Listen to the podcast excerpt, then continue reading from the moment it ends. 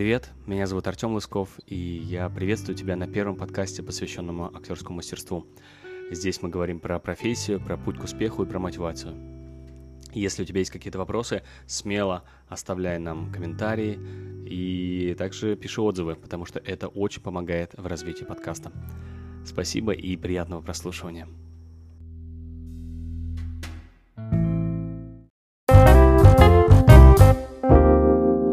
Друзья, я на правах модератора нашей сегодняшней встречи хочу поприветствовать вас всех. А, представиться, меня зовут Артем Лысков. Я э, актер и театральный преподаватель, и живу сейчас в Нью-Йорке. Наши сегодняшние гости и мои сегодня собеседники Валерия Вячеславовна Брейдбург и Ким Александрович Брейдбург. Я рад вас приветствовать тоже. И вам расскажу нам немножко такую предысторию. Мы обычно всегда, когда, приезжая, когда Ким Александрович и Валерия Вячеславовна приезжают на Бродвей, мы всегда встречаемся. И у нас есть прекрасная такая традиция уже, мы уже пару раз, да, пару, пару лет, по-моему, обсуждаем бродвейские спектакли, обсуждаем вообще образование в США. И подумали, что в этом году в рамках того, что у нас прекрасная а, возможность у всех посидеть дома, мы все решили сегодня нашу, нашу встречу перевести в онлайн и пригласить еще вас, потому что, возможно, эта тема будет кому-то еще интересна. Потому что обсуждаем мы обычно а, в бродвейских кафе а, рядом с бродвейскими театрами а, очень интересные темы, которые касаются и актеров, касаются и режиссеров, постановочных историй. Хочется, чтобы наша сегодняшняя встреча превратилась не в какой-то формат официальной конференции, да, когда будут умные люди с умным видом что-то обсуждать, а попробуй, знаете, есть такие в Америке очень популярные группы, называются Share Experience, да, это когда люди а, с общими интересами делятся опытом, вот, и я думаю, что сегодня это будет прекрасная такая, может быть, сегодня первая встреча у нас, может быть, она не последняя. Не последняя, да. Может быть, она за собой повлечет еще другие встречи. Почему вообще Ким Александрович и Валерия Вячеславовна со мной разговаривают? Я вот еще должен сказать, да, у меня в этом плане несколько образований. Я закончил Щукинское училище в России, да, я получил драматическое образование как артист драмы. И потом я учился уже здесь, на факультете музыкального театра в Нью-Йорке. И, соответственно, у меня есть образование американское. Я знаю, как учат американцев здесь, актеров американских в Америке. Я знаю, как учат в, в России актеров. Валерия Вячеславовна, Ким Александрович, я вас приветствую. Да, привет. Привет. Смотрите, я всех приветствую, ребята. Я думаю, что просто этот разговор вот с Артемом, он будет полезен для тех людей, которые сейчас нас смотрят. Потому что действительно, ну, мы находимся в России, Э, у нас есть свои заботы и свои хлопоты сейчас э, в связи с э, таким плачевным состоянием да, наших театров. И э, они перманентно плачевные, это состояние, потому что сейчас дело не только в этом кризисе, да, в коронавирусе. А вообще, ну, есть много моментов э, таких. Я выключу это.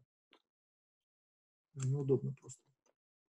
Есть много моментов, которые э, нужно, может быть, э, как-то обсудить, эм, чтобы, Тёма, это к тебе, да, чтобы ребята, может быть, как-то тоже там а, понимали, как устроен, например, там Бродвей.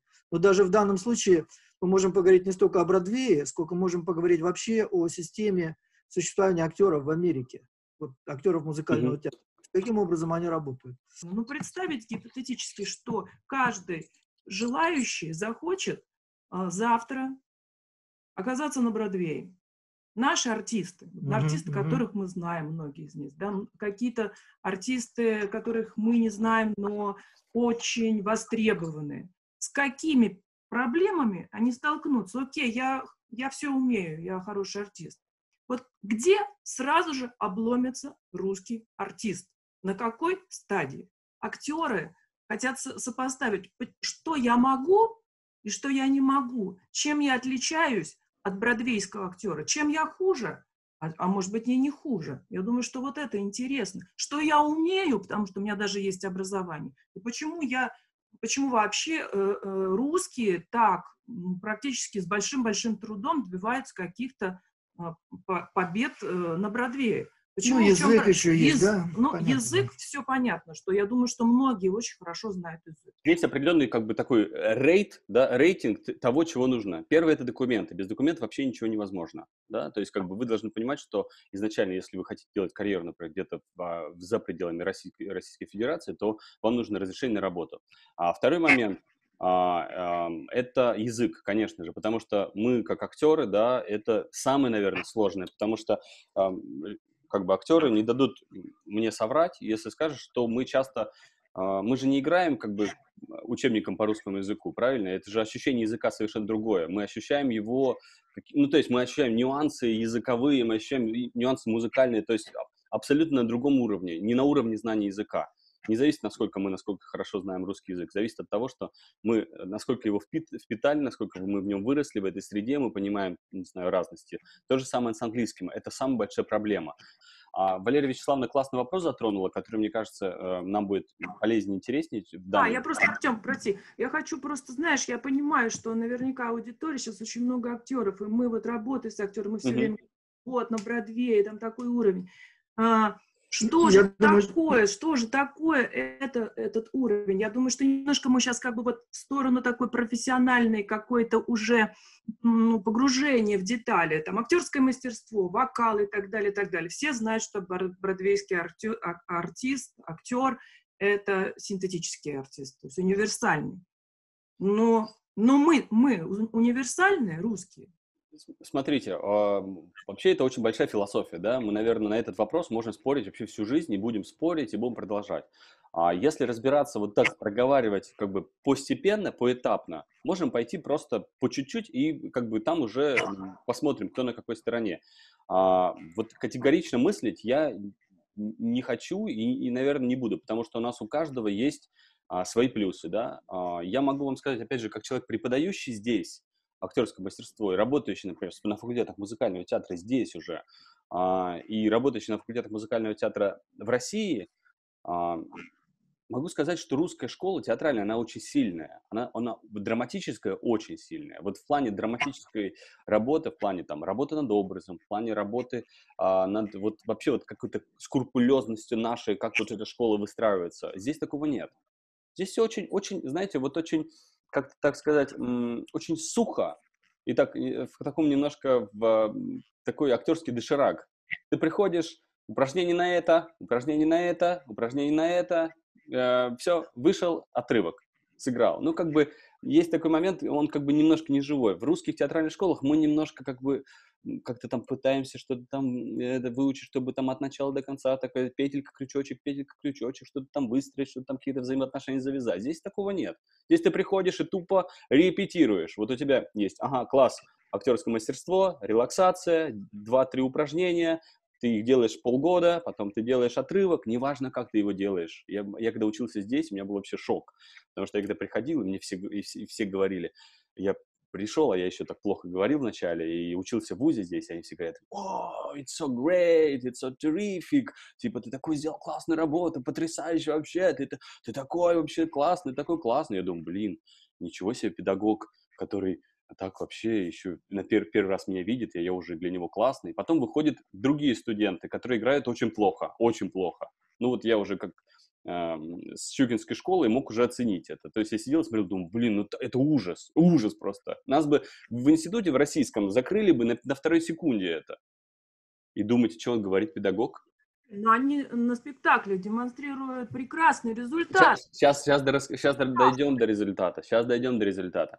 А, вот о, они... класс, класс, класс. У нас появляется, у нас появляется это, эм, э, как эм, файтинг, файтинг у нас появляется. Отлично, то, что я хотел. А, слушайте, давайте так сразу скажу. Вы видите Бродвей? Да, мы видим Бродвей. Да. Вы не видите артистов всех остальных, которых огромное количество. Вы видите верхушку айсберга, которая каким-то образом туда залезли.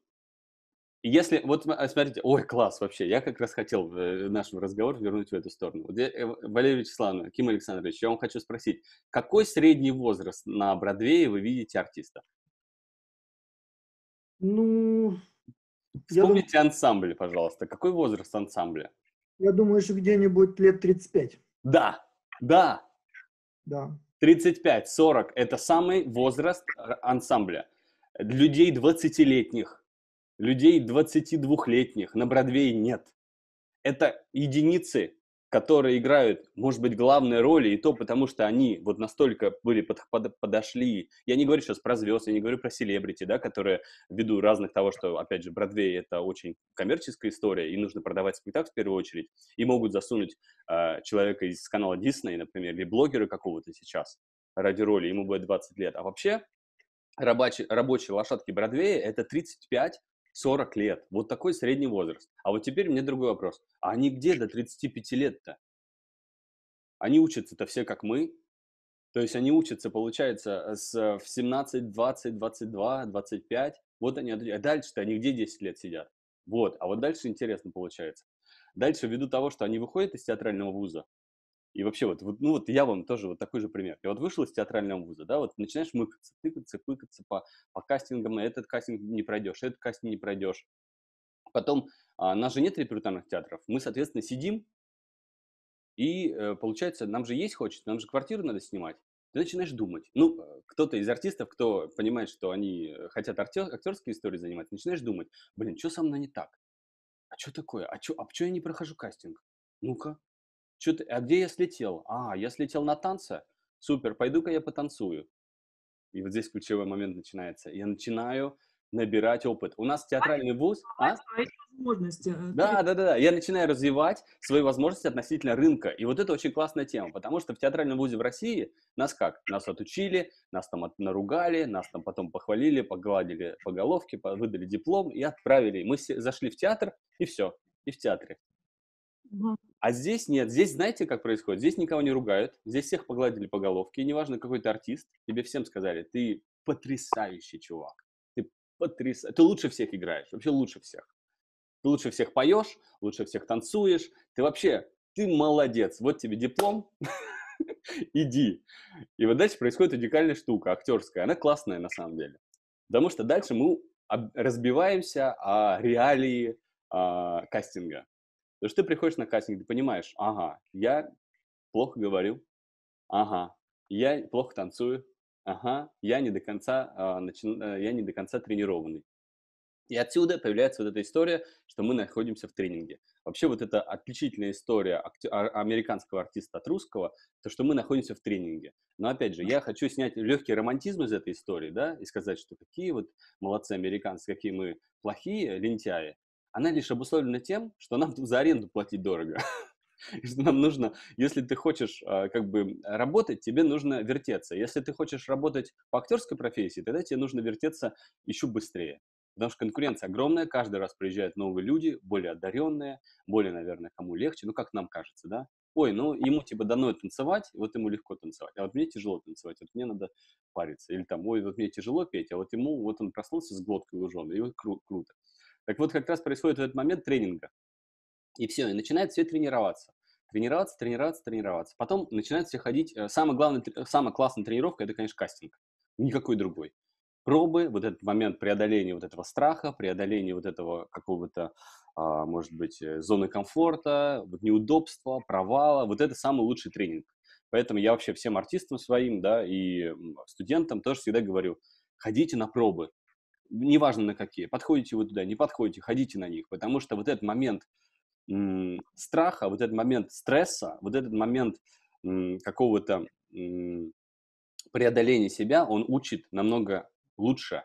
И он дает, знаете, бывает, иногда мы все думаем, вот нам не хватает какого-то пенделя волшебного для того, чтобы там пойти речь позаниматься, например, да, или там пойти там вокалом позаниматься. И вот этот кастинг, который ты обычно, ну, проваливаешь, да, 90% кастинга для артистов это обычно мы вам позвоним. Вот эта штука, а, Сергей нам Маша, да? Сергей, вопрос? Ага. Вот эта штука, она очень классно двигает. А, Сергей, я вас открыл. У меня есть вопрос. Добрый день. Добрый день. А, а для русских Бродвей закрыт или открыт? Я не имею в виду с артистами все более-менее понятно. То есть эта песня, она такая старая, давняя, угу вот преодоление себя, преодоление всяких условностей, препон и прочее, прочее. Я имею в виду другое. Вот русская постановка, русский режиссер, русская либретто, русская музыка, как, вот, ну, были такие опыты? Я, например, не знаю пока, ну, не слышал во всяком случае. Вы имеете в виду, что русский материал, чтобы был Русская на постановка вообще в принципе. Ну, если можно по частям, то да. А так, в принципе. Она возможна или невозможна? То есть Смотрите, насколько он ага. за- сам, сам Бродвей, насколько он, ам, ну как сказать, э, консервативен, что ли, если можно так вот сказать. То есть это вот английская, либо там, а вот именно русская. Не то, что они взяли русский сюжет, там Анастасию, сделали из него, пришили одно другому, назвали это так и сказали, ах, как это красиво. Вот, нет. Не Ну- смей, это один из моих любимых мюзиклов. Ну что? Это один из моих любимых мюзиклов. Анастасия, вначале посмотри. Да, да, да. Я... Его, правда, уже нет. ну, Ну почему? Он идет в Мадриде, можно посмотреть. можно, можно посмотреть, да. Но я не знаю, это не один из самых моих любимых, вот, поэтому я... Есть, что были попытки вставить. Э, Слушайте, э, Сергей, я, я уточню немножко. Вы имеете в виду про русскую постановку на русском языке для русских или... э, Да, ну, да нет же. а что? Да нет. Я имею в виду русский мюзикл, он может быть на английском языке. Русская либретто, русская музыка, артисты американские или там как-то еще. А, всё я понял. щас не беру в расчет кастинги, это все процесс. Сейчас, сейчас, сейчас расскажу. Смотрите, очень э, ключевой момент такой, да, что важно понимать. А, нам тоже было, надо было вначале об этом сказать. Бродвей – это же не организация. Это просто огромное количество театров, которые собрались в одном определенном районе, да, и они как бы вместе существуют. Опять же, театры в нашем понимании это как бы такое институты, отдельные организации, в которых есть там трупы, еще чего-то. Вот в Америке, вот здесь именно конкретно на Бродвее, театры это не что иное, как здание. Здание, в котором есть кассир, в котором есть работники зала и в которых есть службы. Все, вот это театр. А все остальные тут в, американский театр приходят как а, аренда. То есть они вот как, вы знаете, вот если мы бы с вами собрались, да, вот там с вами, там, а, не знаю, э, с Валерией Вячеславной, там, со Светой, еще с кем собрались, То сказали, есть, «У нас- при- то есть пришла команда, которая имеет финансы, да, и говорит, я хочу поставить здесь на Бродвее. Ну вот я почему это спросил, Мгм. потому что я знаю, что в Англии это практически невозможно. У них есть эта компания MMD и MMD, по-моему, она называется, мгм. которая совершенно четко э, регулирует то, что у них идет, э, допустим, на театральной сцене. Да? И если ты не являешься резидентом этого MMD, вот, то ты туда не пройдешь ни под каким соусом. Тебя просто не пустят. Придет тот самый профсоюз или представитель MMD и просто закроет все и скажет, ребята, ну, Unreal, Я думаю, что здесь настолько, здесь вот опять же, Бродвей это лишь просто часть. Тут же есть еще много разных театров, которые абсолютно не входят как бы в Бродвей, да, и как бы есть off Бродвей, есть off off Бродвей, есть вообще. Я условно сказал про Бродвей, потому что это большая Вас улица. с почему-то не театром. слышу, не слышу. Сейчас, подождите секунду. Можно...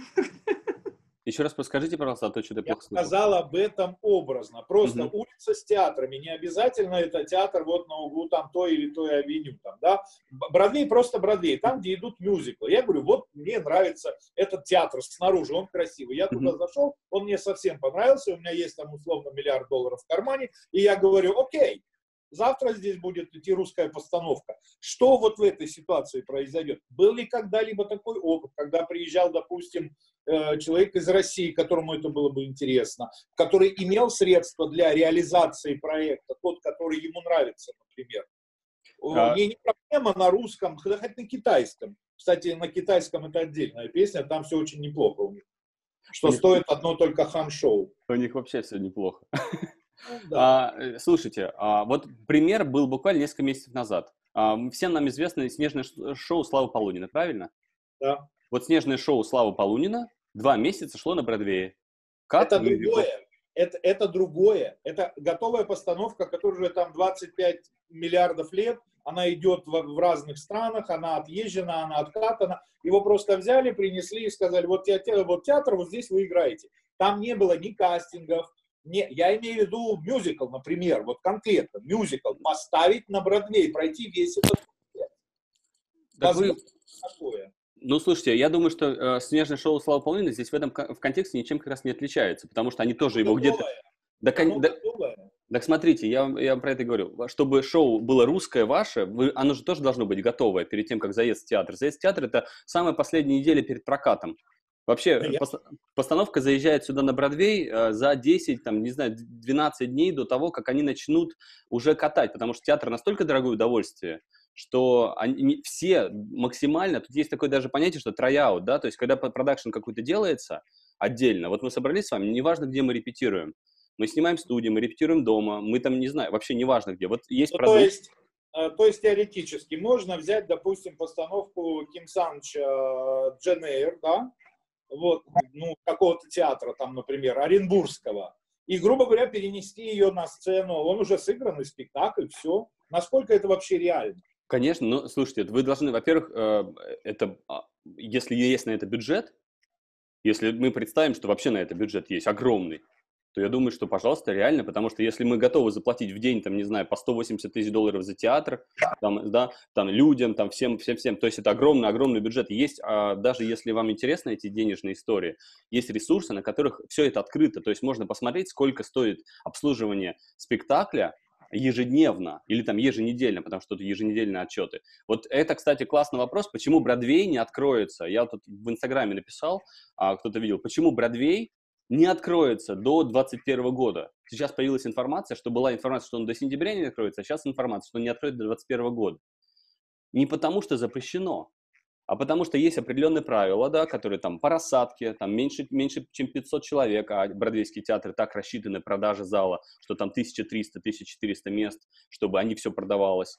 Потом, чтобы а, они не могут просто физически а, оплатить свои расходы. У них настолько много расходов внутри, а, до зрительской части. Вот это до зрительской части, у них огромное количество расходов. Им просто То есть в данном не случае. Нью-Йорк и Бродвей, в отличие от англичан Лондона, он не закрыт. Я То есть думаю, чтобы быть честным, я, наверное, не очень а, знаю эту историю прям настолько с продюсерской стороны. Вот, но ввиду того, что Я я... думаю, Артем, Да. я, я раз, Мгм. просто я думаю, что для того, чтобы э, ставить что-либо на Бродвее, нужно быть членом Бродвейской лиги. Именно Бродвейской Я именно об этом и спросил. не Нью-Йоркской лиги, а Бродвейской. Бродвейская, ли- Бродвейская лига, да, Ким Александрович, вы Да, это имеете в виду? Продюсеры, э, э, владельцы театров и так далее и тому подобное. Это раз. Во-вторых, в эти театры, в коробки, да, в эти коробки, насколько я знаю, Мгм. гигантская очередь. Да, конечно. Для того, чтобы войти в театр, это нужно ждать, это нужно планировать все загодя, заранее и так далее. И там довольно сложный путь попадания. Хотя мы знаем, что есть премьеры, ну, например, тот же мюзикл «Метро», который когда-то начинал с, э, да, в- такой режим ежедневного проката, да, ну, такого блочного проката в Москве. Он же тоже э, пытался, они пытались, польские наши коллеги, они пытались зайти на Бродвей, и они, насколько там знаю, продержались там, ну, очень маленькое количество времени, после чего спектакль был снят. Вот, э, Ким прошло. Александрович, можно я маленькое добавление сделаю к вам? Да, А, вот вы ключевую фразу сказали «продержались». Вот мне кажется, что люди, которые хотят попасть на телевизор, э, и жены и прочее, они все-таки преследуют а, цель известности, наверняка, да? Попасть на телевизор, засветиться, стать, там, не знаю, нет? Не хотят, а хотят реализации? Доказать э, подругам э, друзей своего мужа, что они тоже из себя что-то представляют. Ну, ну это пр- примерно, примерно Это в одну- основная причина. Да, примерно в одну сторону. Все хотят славы, да, определенной, да, там среди подруг, среди, там, не знаю, людей. А Так вот, Бродвей – это немножко другая история. На Бродвее э, ты известным-то не станешь на Бродвее, потому что это такая машина, как бы развлечения, да. В основном Бродвей, он для туристов. То есть а, 90% людей, которые ходят на постановки, это э, туристы, это развлечения. А? Да, ну, Китайцы. но это, это, это, это как бы такая штука. И другой вопрос, еще Ким Александрович сказал ключевую фразу «продержались».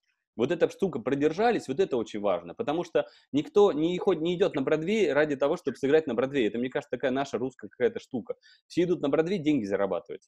И все идут в первую очередь на Бродвей, чтобы поднять... Это как такая инвестиция большая, потому что можно, если ты сорвешь куш, если ты действительно попадешь в хитовую постановку, ты можешь сорвать огромное количество денег. И Тема, давай Да. здесь в этом месте сделаем такую еще, то есть ремарку. И что все-таки вот, например, с твоей точки зрения, что является критерием успеха в Америке? А, То есть художественная ценность спектакля, да? Понимаешь, да, о чем я говорю? Художественная ценность спектакля. Ну, сказать, там великолепная режиссура, прекрасная игра актеров, замечательный сценарий, там, либретто и так далее.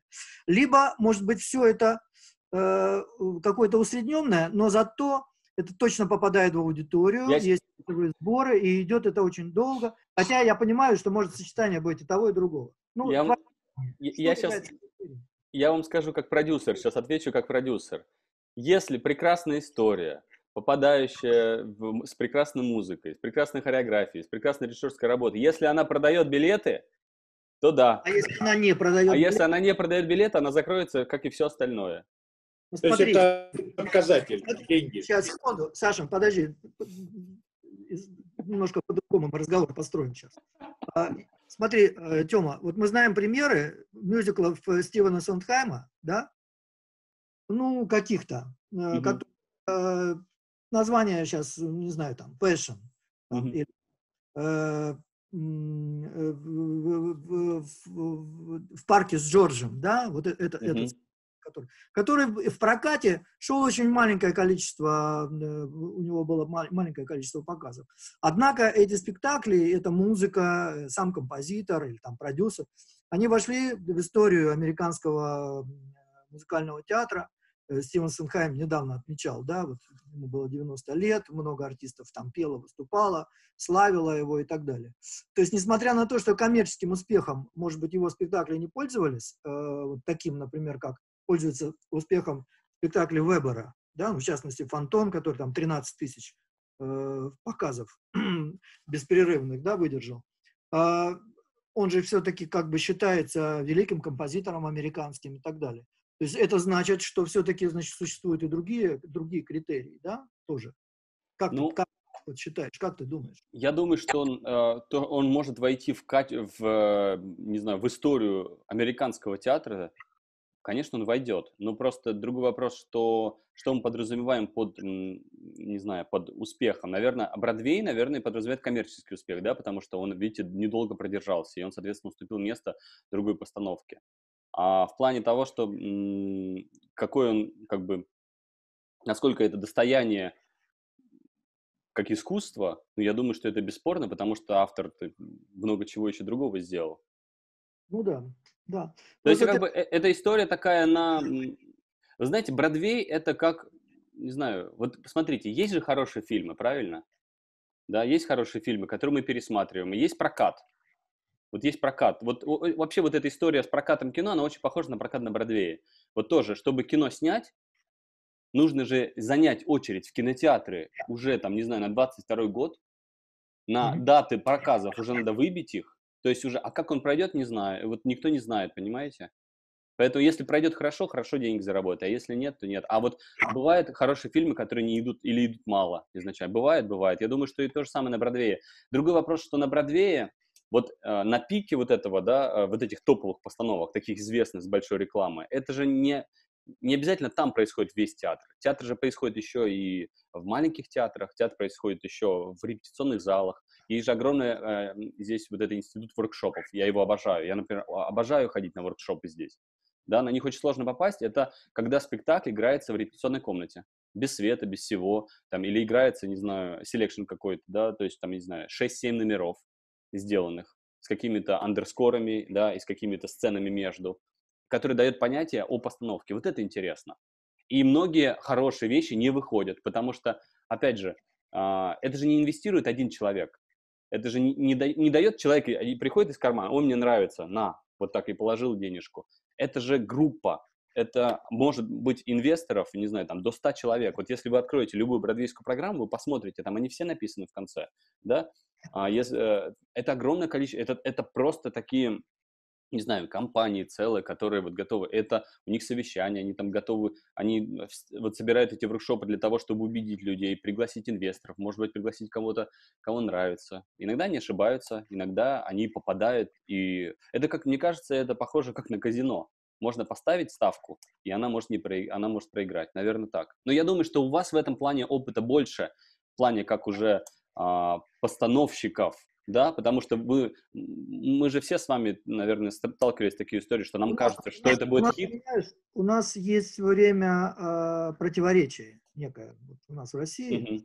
У нас все время вот эти критерии оценок, да, то есть коммерческий успех или, или как бы художественная ценность, они у нас все время находятся в некоем э, противоборстве. из-за этого, то есть у нас же есть такое слово «развлекуха», которое uh-huh. я вижу, да, вот там режиссеры часто uh-huh. используют слово. То есть, да, это типа развлекуха. Вот. Однако э, бывают спектакли, которые ну, достаточно целостные, цельные в художественном смысле, которые привлекают да, людей, и они, люди ходят охотно на них. Вот. И тут же как бы бывает так, что эти спектакли получают ярлык, э, типа, ну это же развлекуха, мол, дескать. А вот, а вот то, то, на что не ходят, это порой возводят в ранг э, каких-то специальных таких э, каких-то культовых или в кавычках, да, спектаклей, которые не всем понятны, не для всех и так далее. Вот я считаю, что просто приближается некое время, да, X. Сейчас э, вообще сложная ситуация, да, вот я думаю, что наши театры, хотя тоже планируется, что они откроются осенью, но я боюсь, что с ними произойдет то же самое, что и с бродвейскими театрами, то есть они осенью не, не откроются. А если и откроются, то ну, очень тяжело будет публика туда заходить, потому что люди будут просто бояться, а все-таки еще, я думаю, что все будет свежо еще, да, вот все эти переживания относительно того, что кто-то заразится и так далее, я думаю, что театры не скоро заполнятся. Но, однако, все равно они рано или поздно вернутся в каком-то состоянии свое рабочее. И все равно станет вопрос, а как же, собственно говоря, быть? Э, вот, каким образом выходить из этого кризиса? Как зарабатывать деньги? Как зарабатывать деньги? Просто, ну, чтобы элементарно, то есть актеры имели возможность э, жить как-то, да, что-то есть, кормить mm-hmm. детей. Вот. И поэтому здесь есть над чем подумать, я имею в виду российским и продюсерам, и директорам театров, и вообще деятелям вообще театра, э, как вообще это все сорганизовать. Потому что пока а таких точных ответов у нас нет. Ну, давай мы э, сейчас немножко еще переключимся на, на, на более такие э, вещи. Э, да, давайте, давайте переключимся, может, актер, с актерами поболтаем, потому что... С актерским, с актерским да. как бы, существованием. Да, а то мы уйдем в, в, это, в продюсерскую конференцию. И, да. за, закрывая нашу тему вот эту, мне кажется, что вообще про успех и вообще она просто актуальная, даже больше, наверное, да, в плане постановочная. И мне тоже актуально, потому что я сейчас все равно в режиссуру захожу потихоньку.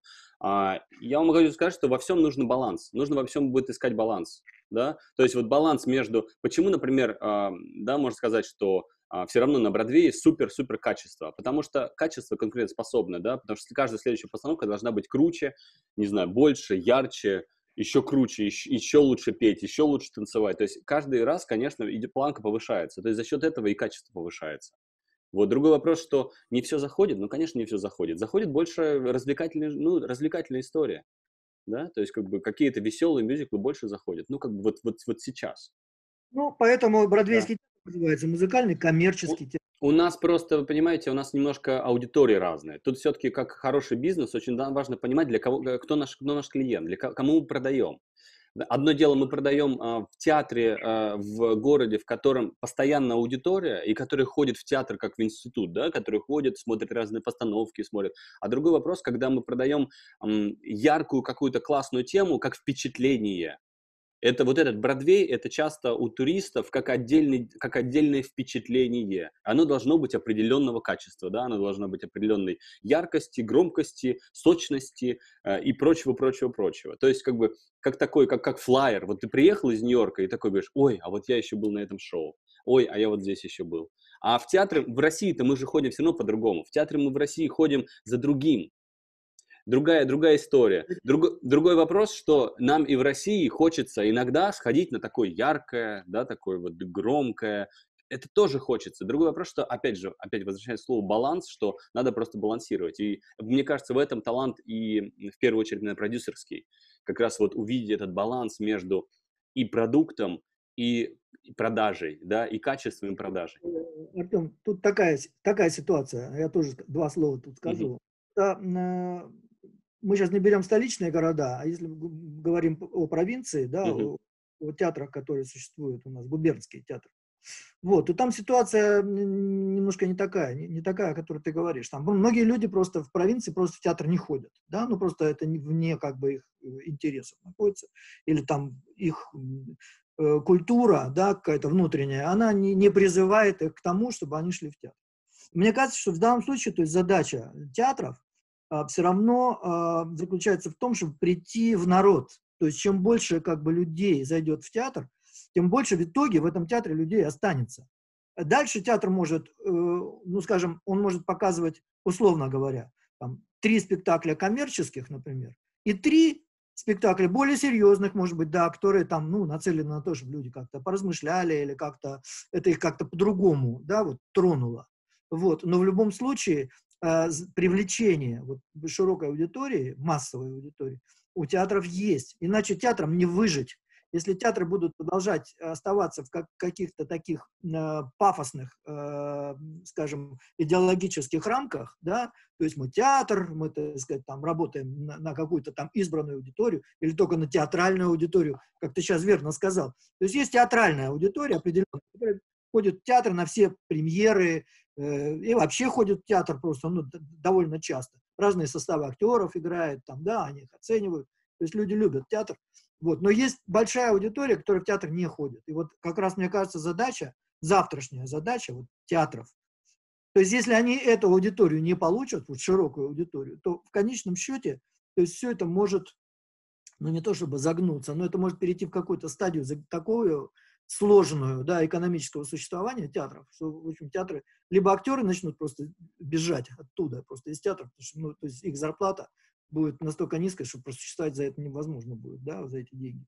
Вот. Либо театрам придется искать какие-то другие э, инструменты, какие-то другие пути для того, чтобы за счет кассовых сборов, за кассовых сборов, не за счет бюджета, а за счет именно сборов, то есть обеспечивать, да, каким-то образом своих актеров хорошей зарплатой, достойной, да, и, и, и как бы достойным существованием. Но ведь коммерчески, э, коммерчески успешный спектакль вот я сразу хочу сказать, почему это какая-то вот такая вот у нас, у нас, во всяком случае, в России есть к этому предубеждение. То есть это обязательно какая-то ну, развлекуха. Ой, во, во, я хотел как раз сказать, Валерия Вячеславовна. Это абсолютно не всегда. Не всегда, не всегда, не всегда. Я как раз хотел справедливости ради сказать. А может очень глубокое, это может быть с хорошей литературной основой, это может быть в конце концов с хорошим просто качеством постановки. Абсолютно верно, абсолютно, я абсолютно согласен. Люди – это показатель просто спектакля. Если люди ходят на историю, она их волнует, она их преображает, она их эмоционально трогает, это не значит, что это развлекуха. Вот, вот потому что ну, об этом. То есть Бродвей и у нас вот что-то такое, вот, вот там, там мы, например, часто там, типа мы развлекаем. Да ну как, и что значит развлекать? Слушайте, ну давай, мне кажется, мы просто как-то окрашиваем слово развлечение в какой-то негатив. Мне кажется, это, это неправильно, потому что э, э, хорошая книга э, с хорошим или хороший фильм это, это тоже развлечение, но просто оно не обязательно, ну, это не обязательно негативное ощущение от этого. Ну, как бы мы просто, вот это слово развлекуха даже, может быть, как может быть, оно нам мешает. Ну, это, Я это просто... такое, же, такое же паршивое слово развлекуха, как попса, понимаешь? То есть вот для музыкантов, да. которые работают там в эстрадном жанре, то есть слово попса это такое, знаешь, пренебрежительное, унизительное какое-то слово. Я даже боюсь иногда слово говорить там вот попса на уроках, потому что это действительно это как оскорбление. А попса это поп-музыка. Поп-музыка, конечно. Это популярно, это у него гигантская история на самом деле. Вот, э, там Сергей рвется к нам. Я сейчас одну секунду э, ради справедливости ради должен сказать, что опять же э, для всех для всех для всех просто, кто нас сейчас смотрит, должен сказать, что на Бродвее не, не, это не обязательно веселые спектакли. То есть это не, чтобы не сложилось такое а, неправильное мнение, что Бродвей это только а, какое-то веселое, какие-то комедии. Абсолютно нет. Это абсолютно... не только Алладин и... Конечно, конечно. Есть ряд и, конечно, если там анализировать постановок больше, там, веселых, там еще их, их побольше будет, да, и ярких, и веселых, но есть и другие, есть и грустные, есть и на которых поплачешь, есть и на которые, там, не знаю, и э, взгрустнет так, что потом еще три дня не отпустит, и потом будешь еще три дня ходить. И это здорово. Мне кажется, вот это как раз театр. Знаете, когда вот мне кто-то говорит, что там Бродвей, например, не театр, я вот в этом плане всегда могу поспорить, да, потому что, не знаю, видели ли вы не, или нет, я вот вам предложу, а это классная тема, потому что этот спектакль есть в записи. Есть замечательный спектакль вестендовский. Ну, вестенд и Бродвей, они очень близки э, вообще по, по структуре. а, этот же спектакль шел на Бродвее, называется «Билли Эллиот». Есть он в записи, он везде. «Billy Elliot Live», именно, а, который восстановская запись. Посмотрите его, потому что а, это мюзикл, на котором и поплакать, и посмеяться, и историческая тема, и Маргарет Тэтчер, и вообще все эти истории со страйками, да, забастовками, и вообще темы, которые, казалось бы, для мюзикла вообще не те, да, забастовка шахтеров, а, проблемы в семье, смерть мамы, и вообще такая история как бы не для, знаете, не пойти в театрик, так сказать, э, развлечься. Вы знаете, а сказать, что это не развлечение, это нельзя так сказать. Это такой потрясающий experience твоего опыта. Ты за после этого спектакля выходишь. Я не знаю, я на него в Америке здесь смотрел, семь раз ходил. Такого какого-то вообще тончайшего ощущения просто от спектакля, от того, что еще люди поют, и вообще как они это делают, как там, какие там возрастные артисты, какая там бабушка. Вы посмотрите, просто не пожалейте этих, я не знаю, сколько стоит. Ну, а еще, еще, вот смотри, а теперь, например, вот чуть-чуть. Я просто про то, что это совсем не комедия. Да, да. Конечно. Ну вот смотри, ты тоже ходил на а, мюзикл uh, Beetlejuice. Да. Смотри, это конкретная развлекуха. развлекуха. Да, он Какая... закрылся. Но, да, ты посмотри, вот давай мы теперь будем а, еще оценивать. Хорошо, такая прям вот развлекуха. А какого качества это развлекуха? На, в развлекух? На ответ вопрос, как они это делают. Хорошо, а что у нас такой развлекухи не сделать? Ну, там сколько денег. Надо просто, чтобы, чтобы э, ну, там, там сколько денег а мастерство, которое люди демонстрируют, а талант, который э, вкладывается в каждую деталь постановки. Не-не-не, ну слушайте, мы про это не говорим, ну как бы это... Называя развлекуха, как бы вот люди, которые вот говорят, они просто не понимают, что э, мне... Не, не, слушайте, ну мы, мы же с вами собрались здесь с людьми, которые в теме, мы же не как а, бы... Не... Думаю, что многие, вот кто нас сейчас слушает или видит, они могут сказать, что, да, ну, я сама лично слышала от людей, ну, Бродвей, да, ну, это вообще это, это невозможно, это не театр, это ну, вообще. Ну, ребят, э, я думаю, что каждый из нас сталкивался, э, вообще, кто актеры здесь, все каждый стал, сталкивался с таким мнением, что, ой, актерская, что, там, что ты делаешь, чем занимаешься, в театре играешь? Ой, ерунда, каждый выйдет. Ну, каждый, это, есть такие выражения? Есть, но это просто кто ни разу не уходил. Кто ни разу ничего не делал, кто ни разу не, не ждал открытия занавеса за ним. Понимаете, для тех легко. Но это как бы такая история.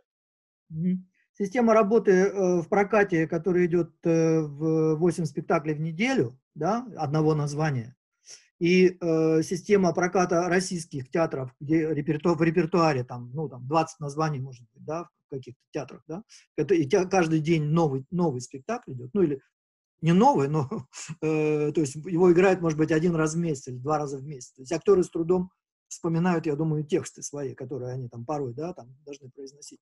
Это разные подходы, и сравнивать их довольно сложно. Но я хочу вот сейчас затронуть более такой, ну, как может быть, профессиональный вопрос. Я хочу, чтобы ты тоже его прокомментировал, может быть, для, вот, для ребят.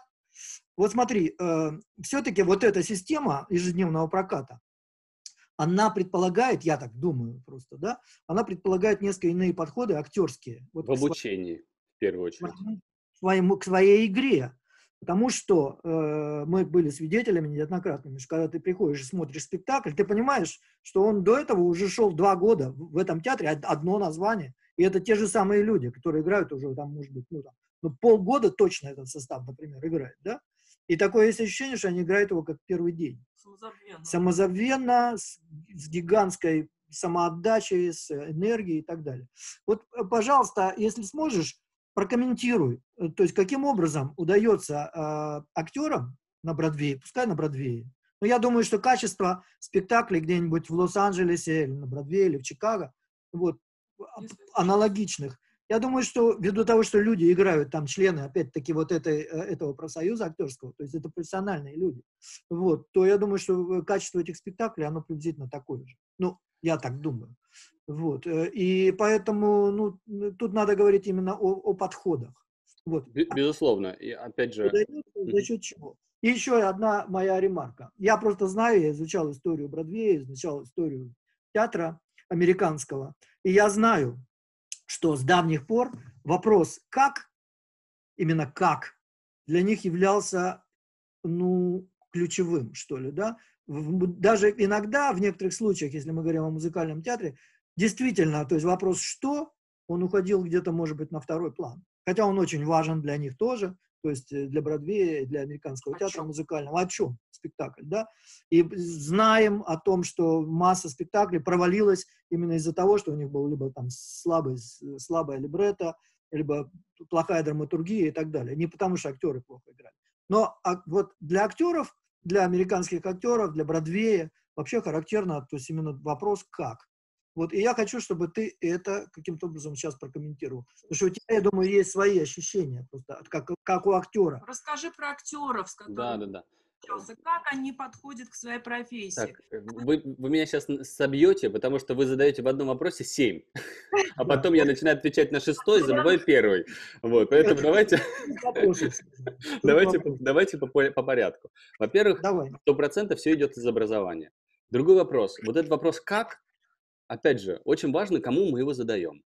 Вот мы задаем вопросом «как?», если актерам, абсолютно правильно. А кто еще должен отвечать на этот вопрос? Актер. Кто стоит, э, э, кто стоит уже в постановочном процессе? Актер, режиссер, художник. Это как? Правильно? А про что? Это кто, кто стоит за? Композитор, либретист. Я не знаю, с кем они там сотрудничают еще, там, может быть, кто-то отдельно. Это про что? И продюсер. Вот, и продюсеры, конечно, это, это там. Вот очень важно, очень важную штуку понимать, что здесь, например, в Америке очень четко это распределено. Актер никогда не лезет и не будет думать туда, потому что он знает, что эта работа сделана, потому что он занимается своим. Вот лицо занимается лицом, внутренность занимается внутренностью.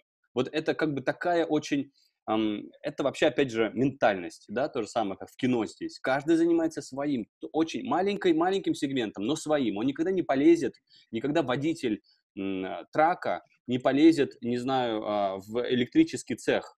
Расскажи, проверять... как, ты стул, как ты стул хотел какой-то там... Да, да, я как раз к этому и веду, я как раз к этому веду.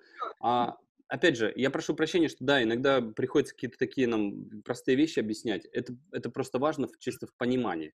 А, все идет из образования. Да, был вопрос про то, как играть а, 8 шоу в неделю. Или там 34-36 шоу в месяц, в зависимости от того, от проката. А, слушайте, как играть? Ну, слушайте, играет, э, это профессия. Ты должен уметь играть это.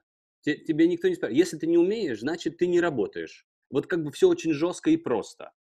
Если ты не умеешь, значит, ты идешь учишься уч, учиться играть эти 8 шоу. И это такая штука. А, в институте просто все, все как бы по-другому учится. Во-первых, про синтез мы говорили, да, чуть раньше. Вот синтез, он же не просто, нет же урока синтез, да? А, есть, есть воспитание определенное. Я вот преподаю, например, актерское мастерство. Я, когда веду актерское мастерство, я всегда, например, преподаю еще музыку в это параллельно или тело.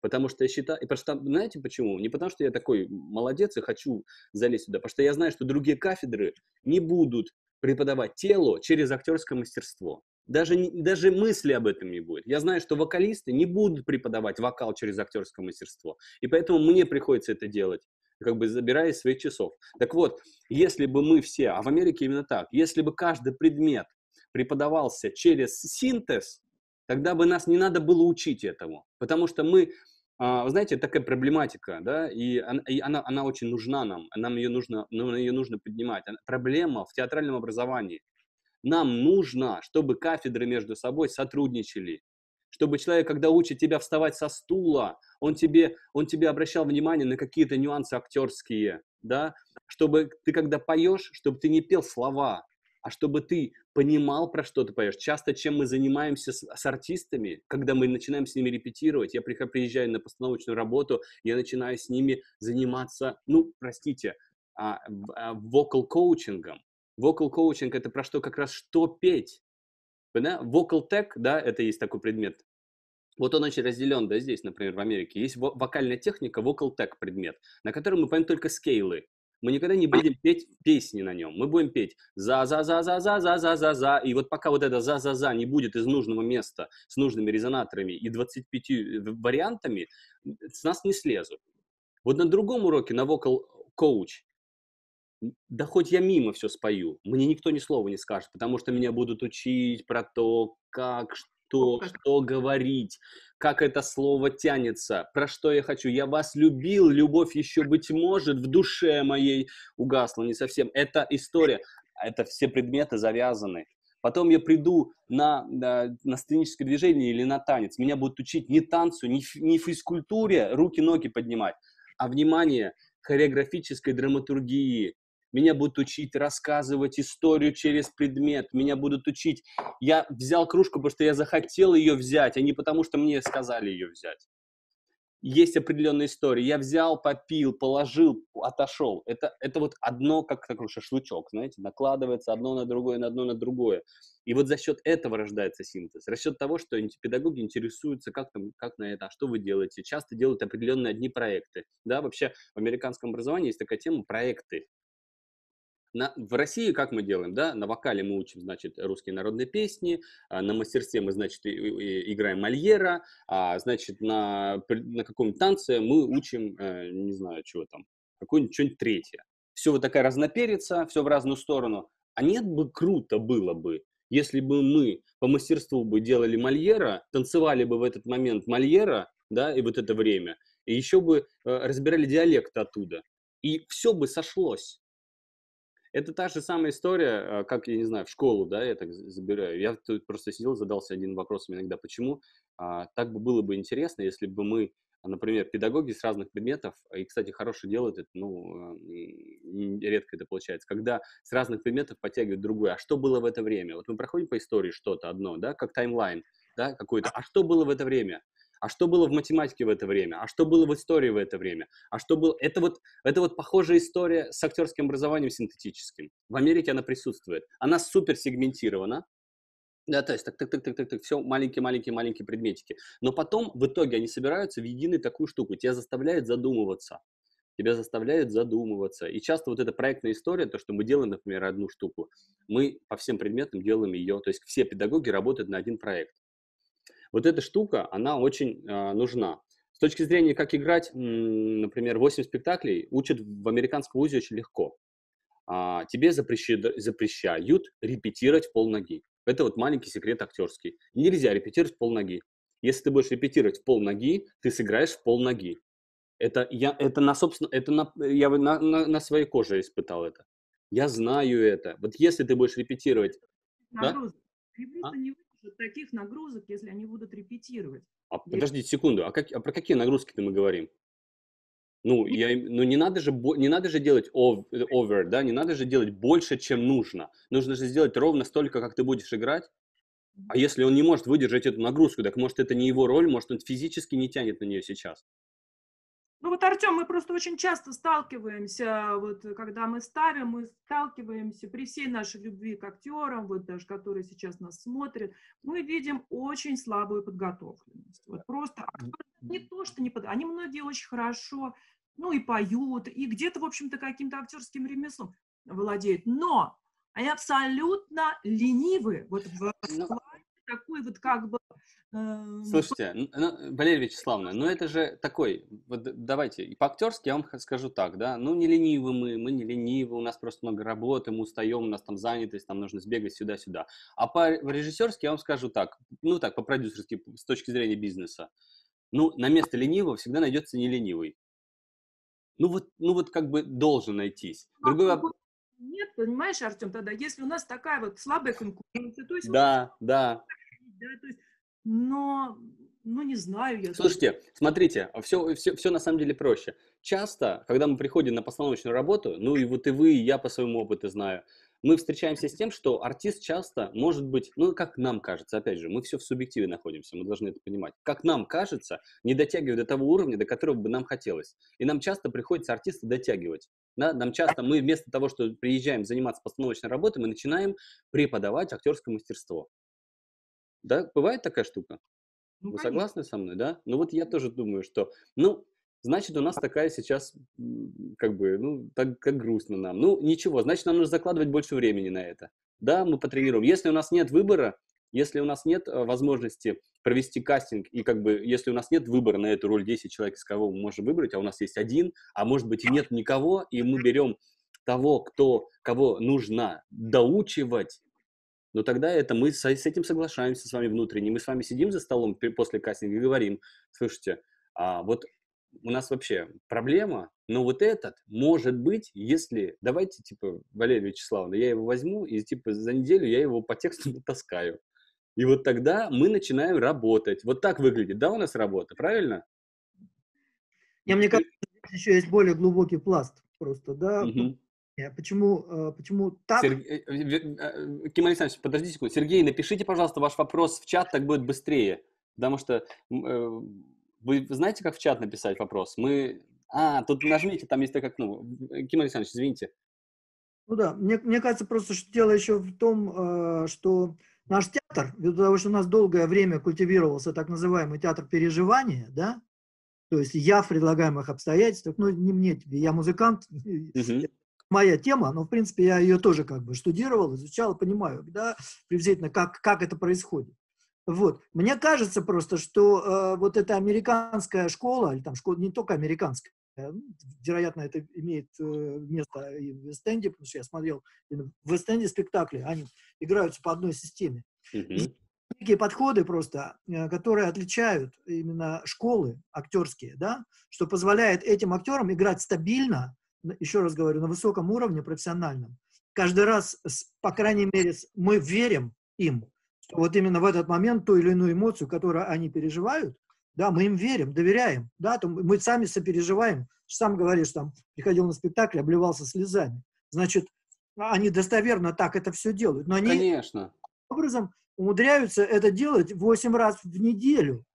А у нас, наши актеры, согласен, у нас есть замечательные актеры, но они так часто бывает, они могут сыграть замечательно, например, один спектакль, а потом три сыграть ужасно просто, на которые смотреть невозможно. Они, они играют вяло, они играют без настроения, это неинтересно им самим, и, соответственно, неинтересно ну, Давайте тогда-то коснемся вот этой штуки очень важной, а, под названием супервайзер. Вот это очень важная штука, которая присутствует, и а, она, и про нее нельзя забывать которой совершенно нет в России, да? И опять же, ребят, ни в коем случае я не сравниваю, не говорю, что где плохо, а где хорошо.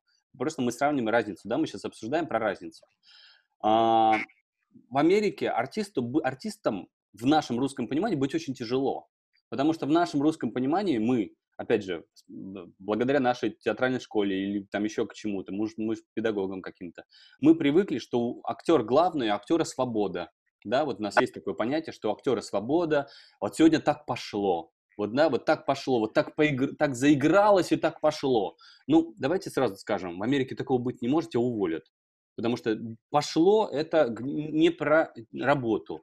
Пошло это про м, классную, не знаю, про встречу друзей и там, не знаю, мы там где-то разыгрываем свое для, в удовольствие как бы, я сейчас знаю, вот в актерском, в нашем, в нашем актерском русском а, ментальности все сейчас рвется и вообще от несправедливости. Я потому что и на этой стороне, и на этой, я вот прям ощущаю эту штуку. Так вот, Здесь, в Америке, здесь это запрещено. Это запрещено еще с вуза. Но в плане того, что если идет постановочная работа, и есть такое понятие, да мы с вами разговаривали, да, про блокинг, да, понятие про блокинга определенное. У нас да? это понятие не знакомо вообще. У нас, у нас оно пока не знакомо. Я вижу, что оно сейчас потихонечку приходит, и благодаря, наверное, и вам, и нам тоже, да, потому что мы потихонечку эти понятия вводим. А, оно, оно правильное, потому что, опять же, за счет чего, давайте разбираться в, в сухом остатке, за счет чего спектакль остается качественным ну, в, субъекте постановочной группы, например, да, вот постановочная группа сделала, она его сделала на 100%, как они считают, что он крутой, вот он должен быть идти так, как он остается за счет этого? На самом деле очень же простой ответ. Он остается только в том случае, если все остается неизменно. Правильно? Потому что если начнут, если, например, монтировщики начнут, скажут, ой, а вот мне кажется, вот здесь нужно декорацию чуть позже опускаться. А вот мне кажется, скажет помощник режиссера, что вот здесь оркестр должен вступать позже. А здесь, а потом дирижер включится и скажет, а давайте вот здесь я, на вот когда вот будет, э, значит, топор бросаться, я сделаю так оркестром. Пум. Слушайте, вы думаете, я сейчас придумываю? Я вам рассказываю истории из своей практики. Артем, мы можем такие же истории рассказать. Вот, да, там, Ксюш, ты что-то вчера так... Вот, вот ты, ты меня послушай, я уже 20 лет на сцене играю, да? Ты вот все-таки вот чуть больше добавь, вот Ну, такой, Это ну, ты как сейчас текст Да, озвучиваешь. да, да. А актер, актер актеру дает замечание, что не может быть Артем Ой, вот сейчас проговорим про это. Проговорим. никогда Да. никому. А. Смотрите, ну давайте, мы опять же, есть такие случаи, есть, но мы же и говорим с вами, если про вот про, про профессиональный, да, театр, например, да, про коммерческий, да, про продукт, а, то э, машина выпускается, да, машина выпускается, тестируется, и вот она ездит, и круто едет, и отвечает за безопасность. Там же никто не вставляет свои детали по, по- по, конвейеру, по пути, потому что кажется, что здесь лучше эта дверь подойдет, а здесь ручка лучше красивее это. Ну, как бы не, не- твое дело собирать. Вот наша актерская работа, по большому счету, собирать да, потому что придумали-то кто-то уже другой, а наша задача собрать это и вывести на площадку. Актер в этой истории здесь как бы, опять же, страшную вещь сейчас произнесу для русских, не главное. Актер – исполнитель, в хорошем смысле это слова, очень хорошо оплачиваемый, очень это. Ему платят за то, что он беспрекословно, идеально может воплотить задумку создателей, творцов. Вот актеру за это платят очень большие деньги. Кстати, актер э, в Америке театральный э, самый высокоплачиваемый. Так вот, это а, как это регулируется здесь? Регулируется супервайзерами. Артем, а давай мы просто не все знают, что такое блокинг. А, сейчас, сейчас дойдем до блокинга, дойдем до блокинга, да. Я просто, я просто скажу, У нас многие режиссеры называют это застройка. Сейчас, сейчас дойдем, дойдем до этого. Это просто, мы просто сегодня за один раз хотим все, про все, про все. Поэтому нам нужно э, чуть-чуть это. Тогда Щас надо и- делать цикл, цикл Цикл программ. программ, Цикл да. программ, да. Давайте поговорим с актерами. Вот, вот, вот Сережа спрашивает, давайте поговорим про актеров. Я сейчас закончу мысль вот эту, и мы поговорим. А, э, э, регулируется очень просто. Штрафами, ребят. Ничем иным штрафами, да, денежными, финансовыми, большими. Большая зарплата, большие штрафы. А Два штрафа, третий как бы с тобой вообще э, не будет разговаривать, ты уйдешь, да, потому что у тебя всегда есть кавер, у тебя всегда есть эндостадия, у тебя всегда есть реплейсмент какой-нибудь. А, так всегда сделано в театре. А, супервайзер сидит и каждый спектакль смотрит. Супервайзер по хореографии смотрит в хореографии, чтобы она была неизменна. Супервайзер по пачкам, по вокальным, и хормейстеры, и, не знаю, смотрят, как вы поете, прослушивают по каналам. Я знаю по-актерски, это ужасно. Я знаю, вот я сам играл в театре 4 сезона в мюзикле главную роль, я знаю, что такое ужасно, когда ты вроде играешь, а- и знаешь, что тебя потом после спектакля будут по каналам прослушивать. Все пачки твои. Вот где ты спел, а где ты не спел. Так вот, знаете, это ощущение поганое в плане актерского, но в плане постановки это круто, потому что оно тебя держит. Потому что ты понимаешь, что за тобой смотрят, что если ты... Обычно мы же, актеры, плохо поем не потому, что мы хотим плохо спеть, а потому что обычно мы что-то не доучили. Где-нибудь на какой-нибудь вокальной репетиции какую-нибудь пачечку не доучили. Совершенны. Вот. И часто мы, ой, даже не услышат, ой, а здесь басков много, ой, а здесь тенорков много, здесь я подприкроюсь, а здесь я танцую, я здесь немножко с- с- с- сэкономлю силы. Мы так думаем. Ну, ребят, я сам работаю артистом, я же знаю. Вот. А, здесь не прокатывает эта история, здесь тебя прослушивают. Но вот знаете, к этой истории очень быстро привыкаешь. Ты знаешь, что тебя за тобой секут, и ты, тебе, ты в какой-то момент понимает организм, что намного проще выучить все. И ему намного будет удобнее, чем париться о том, что там что-то не доучил, еще что-то. Выучить и получать удовольствие от этого. И забыть уже про эту пачку. Особенно, если ты не свинг, если у тебя одна, один трек всего. Один трек – это одна роль. Да, потому что у ансамбля есть трековая система, и кто свинги, например, они знают несколько ролей, несколько треков. Если у тебя одна, один трек, вообще ерунда, ты играешь его каждый день, у тебя уже в крови. Вот. И, соответственно, тебя секут по танцу, да, отдельный человек смотрит все записи и смотрит, где чего ты станцевал. Отдельный человек смотрит по вокалу и по пачкам, по всем, да, где-то как ты поешь. А неважно, принципал ты или в ансамбле, тебя выслушивают по, на пульте. Пульт пишет все каналы, потом у них есть возможность, для кого не знаю, кто не знает, а, у них есть возможность у, супервайзеров отслушать всех. Ну Вот. Они слушают также оркестр, но это не то, как нам, да, они, они смотрят также за всеми службами. Также отсматривают э, работу звукорежиссера, что он там где в какой момент выводит. Также отсматривают работу а, этих светооператоров, да, где какие переходы были. Также следят за стейдж-менеджерами, а, за всеми следят. И потом в конце каждого спектакля у тебя, ты приходишь на следующий день на работу, у тебя висит репорт. Вообще вот эта американская система вот этих репортов, знаете, я, мы приехали, у меня была история такая, да, типа, а, я улыбаюсь и пишу репорт. Вот это как бы такой, я улыбаюсь и пишу репорт, это вот такая абсолютно тема нормальная. Потому что репорт – это работа.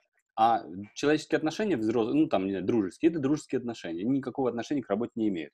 Так вот, ты приходишь на спектакли, и у тебя висит э, з- notes, тебя даже не собирают на них, да? У тебя просто написано, чего кто не так сделал.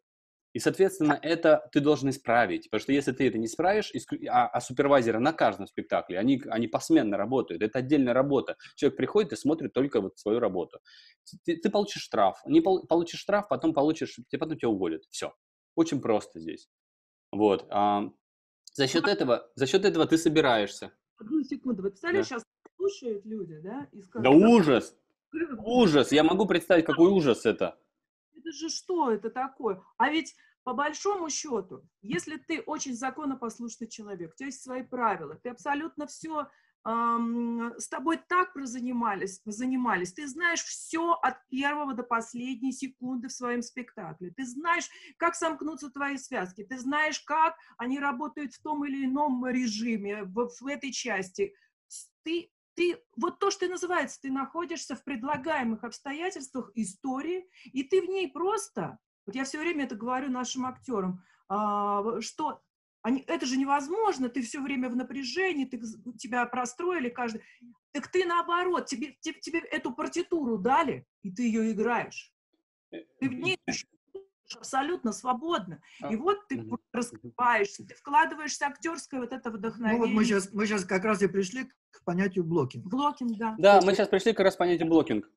Мм-хм. Ну, давайте вот по поводу того, что ты в напряжении. Ты в напряжении, э, мы все как бы актеры поддержит меня, ты в напряжении только в тот момент, пока ты не распределился. В тот момент, когда ты распределяешься, напряжение уходит. А если ты не распределился, то, как бы, значит, пора распределиться.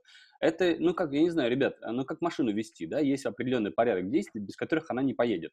Ну, вот первое время тоже очень страшно. Первое время ты не понимаешь, там, я не знаю, музыку даже не можешь включать. Ты вводишь ее вот так, думаешь, так, здесь повернуть, здесь нажать, здесь это, как это все сделать. Потом проходит время, ты успокаиваешься уже едешь, потом уже музыку можешь включать. Вот то же самое происходит в работе. Э, у нас действительно здесь, в Америке, больше в театре, больше задач. Потому что я сейчас вам скажу еще страшнее вещи. Вообще, во-первых, вообще идут спектакли часто по дирижеру, да, мы часто вообще слышим, у нас андерскор выписан, даже те части, которые игровые, они выписаны в андерскор, они выписаны в ритм, они выписаны в размеры, размеры могут меняться.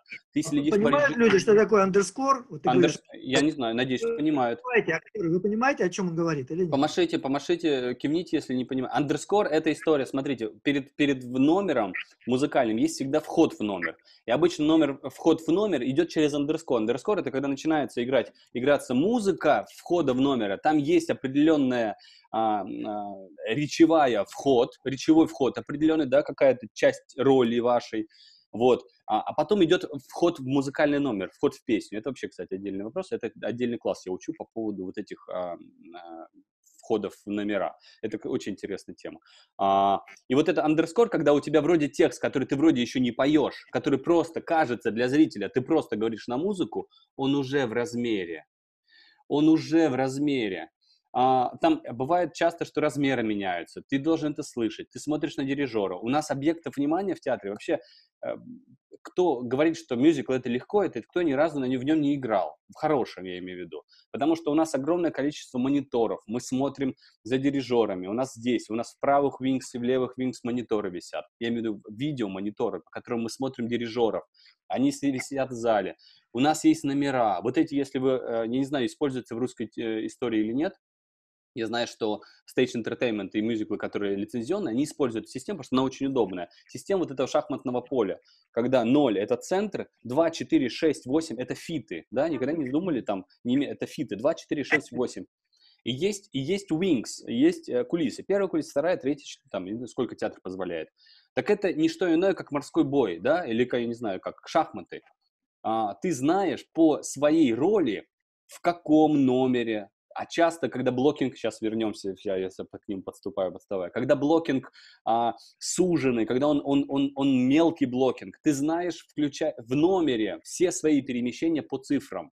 Ты знаешь перемещение, ты смотришь на кулису, и ты смотришь на цифру, ты знаешь, что у тебя в этой точке первая, первая, первая кулиса и четвертая цифра, потом у тебя первая кулиса, шестая цифра, потом у тебя вторая кулиса, первая цифра.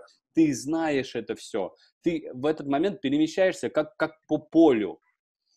Это очень сложно. Но для этого репетиции, да, для этого мы репетируем, для этого мы, для этого, например, а, знаете, да, еще такая очень ключевая штука, очень интересная. Когда мы входим в репетиционную комнату, а, репетировать спектакли, на полу уже э, размечена сцена до сантиметра. Я знаю, э, помощник режиссера тейпом, тейп это, ну, изолентой, наверное, в России, да, изолентой выклеивают всю сцену, все элементы декорации до сантиметра. И когда я, например, репетирую проход по ступеням, я репетирую их по нарисованным размерам ступеней, потому что в этот момент я могу распределиться, потому что мы танцуем же еще в этот момент, нам же еще там, у нас есть там, не знаю, quick change какой-нибудь, быстрое переодевание, еще что-то.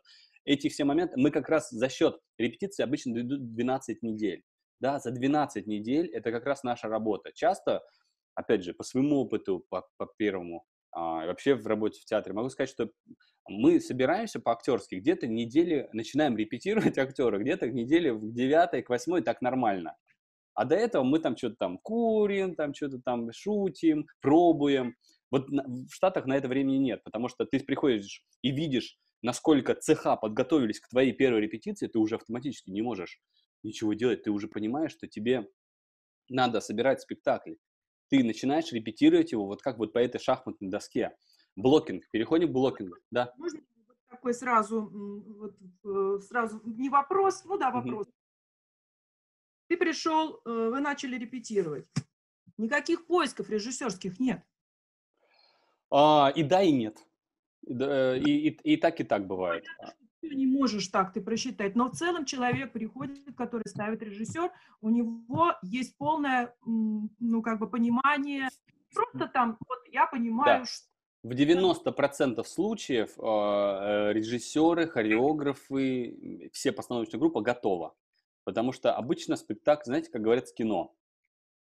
Хорошее кино, э, оно уже есть, осталось его только снять. Что это значит? Да? Готовы раскадровки, готовы планы, готовы локации, готов... все подготовлено. Осталось просто запустить актеров, которые это, это разыграют, и мы это снимем. А кино, весь монтаж, как это будет, где чего, уже все готово. С хорошей постановкой театральной, в американской, да, потому что здесь цена ошибки очень велика в долларах, там, не знаю, в миллионах, наверное, долларов. А, конечно, проще подготовиться заранее. Сейчас компьютерные программы позволяют моделировать все, включая ребят, а, я был в шоке, когда мы начинали репетировать а, здесь э, на Off-Broadway трехгрошовую оперу. Когда я пришел на первую репетицию, я был в шоке от того, что у нас пришел художник по свету, и нам уже показал все световые переходы на первую читку. Мы уже знали, как будет свет светить. На компьютере это было художник нам показал все переходы а, эти а, декорационные, мы это видели уже. То есть ты когда, это даже такая эмоциональная штука, ты когда видишь, что люди до этого, знаете, как есть замечательная книга, почитайте ее, называется Джо Дир, у него две, две части есть, потрясающая. А, музыкальный театр в работе актера и музыкальный театр в работе режиссера. Это две потрясающие книжки, которые нужно просто, ну вот если вы интересуетесь жанром, просто прочитать. Я вам потом а, их сфотографирую, пришлю куда-нибудь, скину. Может быть, ссылочка. Актеры эту книгу многие да. знают. Это я... потрясающая, интересная книжка. Она на английском она читается очень легко. Там простой язык. Ну вот я знаю, что у Валерия Вячеславовны и Ким Александровича есть перевод даже. Вот. Это настольная Настольная книга. Вот, ну, настольная... я, я не скажу, конечно, что ей нужно следовать прямо в России э, там, один, один к одному, но что-то оттуда можно тоже подтащить. Так вот, а про Дира-то что я заговорил? Что я заговорил про Дира? Что я говорил? Не, ну, ты до этого говорил, что э, художник... Ну, вот, а, смотри, готовность, готовность. Ну, правильно. да, все, я, я вспомнил, я вспомнил. Он же знает, как светить, извините. Да. Потому что это все команда. Да, от... да, да на концепция заранее. Смотрите, вот я как раз про Джо Джадира, что и заговорил. У Джо есть потрясающий аппендикс в конце книжки, который рассказывает про постановку спектакля. То есть он рассказывает весь план. Так вот, то, что мы, актеры, считаем, что для нас только начинается постановочная работа, это последние недели в плане. Там уже четыре четверти, не знаю, там три, три четверти уже работы сделано. Это последняя четверть, это уже продакшн. Ну, да. То есть Продакшн — это самый финал. И вот опять же, я провожу параллель с кино. То же самое. огромное количество месяцев тратится на то, чтобы создать спектакль, кино, потом его снять. Это продакшн. Это самая маленькая и даже самая, не самая дорогая часть обычно.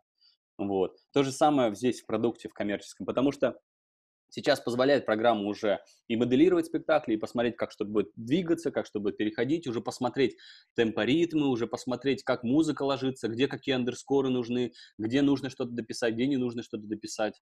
Да, это такая штука. Конечно, это не универсальная история. Каждый мюзикл и каждый спектакль делается абсолютно индивидуально. Есть режиссеры, которые ищут, да, есть режиссеры, которые приходят, и есть возможность. Значит, на это просто есть деньги. Обычно, когда режиссер приходит готовый как актер, значит, на это уже денег нет. Да, в плане, значит, того, что уже, ну, как бы, все, все, все уже довольно сделано. Вот, опять же, это не, не, не, как бы, не универсальная модель, Каждый раз все разное. Я знаю, например, сейчас репетировали Мисс Даубфайр, да, вот этот спектакль новый, который так, а, Миссис Даубфайр, да, вот этот фильм известный, да, его репетировали а, довольно таким воркшопным способом, да. Очень еще зависит, был, была ли эта постановка до этого или нет, ревайвал это или нет, потому что есть же вот эта система ревайвал, да, когда постановка, например, не знаю, Оклахома, да, мюзикл ставился столько раз уже везде, столько уже всего было сделано, что они делают новую версию. Да когда ревайвал, например, обрабатываются все версии, которые были, вы, выискиваются, есть все записи, вот в Нью-Йоркской библиотеке есть все записи всех мюзиклов, можно все посмотреть, можно посмотреть, чего было успешно, чего было неуспешно. Это такой компиляционный момент. Ну, давай мы черту подведем, блок, от blocking а мы... От, а, а, blocking, blocking, blocking. Артем, у меня просто есть по Джодиру, вот угу. я могу просто вот как бы даже его просто зачитать. Что такое blocking? Это подробная, выстроенная последовательность сценических образов и движений, которая несет эмоциональное воздействие и подразумевает эмоциональные отношения между персонажами в конкретные моменты развития сюжета. Это также посекундные физические коррективы, изменения в поведении актеров, соответствующие их стремлениям и выражающие их успехи или неудачи в достижении этих целей – Такая система ведет к появлению внутри спектакля на определенном репетиционном этапе творческой свободы, позволяющей актеру выкладываться по максимуму, действовать внутри, ж, э, внутри жестко установленной схемы совершенно непринужденно. И вопреки существующим предрассудкам, актер в таких условиях играет вдохновенно, так, как будто это последний спектакль в их жизни. На Бродвее считают, что для получения большой энергетики и драйва на спектакле на репетиции актеры должны работать с отдачей на 140% по отношению к спектаклю. Подход хороший и честный по отношению к публике. Даже если один и тот же состав актеров играет спектакль каждый вечер, в течение длительного срока накал страстей, рисунок ролей, а, а значит и впечатление публики будет примерно одинаковым, естественно, с поправкой на индивидуальность самого зрителя. Ну, вот то, что, вот, вот как бы блокинг. То есть Класс. это просто простроенная физическая, психофизическая, психофизическая э, партитура действий персонажа как отдельного или также блокинг это как бы вот, ну да. Ложечку дегтя вложу вам. Хотите? Да. Сейчас я, я, у меня ремарка тоже спрашивать, я порой разговариваю с режиссерами, с нашими, да, вот, которые ставят мюзиклы, мюзиклы, именно мюзиклы. Они блок... не, знают, не знают часто слова этого. Да, они не знают этого слова. Они, у меня кто-то переспросил, блокинг, а, это, наверное, когда спектакли блоками играются. Да-да-да. Понимаешь? Ну, Слушайте, то есть, э, хотя этот жанр все больше и больше в театрах культивируется, все больше и больше людей ставит его, да, там, как режиссер. Ставят, вот. да, модный жанр. Другой вопрос, что ставить, мало кто интересуется. Что вы не интересуетесь, тогда как это делать? Есть же технологии определенные, как это, как это ставится. И тогда возникает вопрос, почему, например, у кого-то а, получается, что то есть идут люди на спектакль, а у кого-то нет. И люди ищут ответ опять, а, так это же развлекуха у них. Поэтому, то есть, у них ходят. Смотрите, я должен поднять одну маленькую... Один, секреты, секреты стабильного качества. У меня сейчас маленькая, маленький нюанс к блокингу.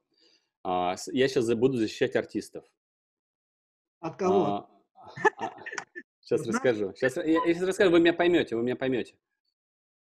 Нет ничего страшнее, когда неподготовленный режиссер, который не знает сам, что делать, начинает блокинг делать и начинает блокировать те сцены, которые, как ему типа кажется, в здесь и сейчас, потому что он до этого не подготовился, Мгм. начинает артистов блокировать, а потом еще жестко их, э, что они ничего не могут менять. Вот это будет ужас.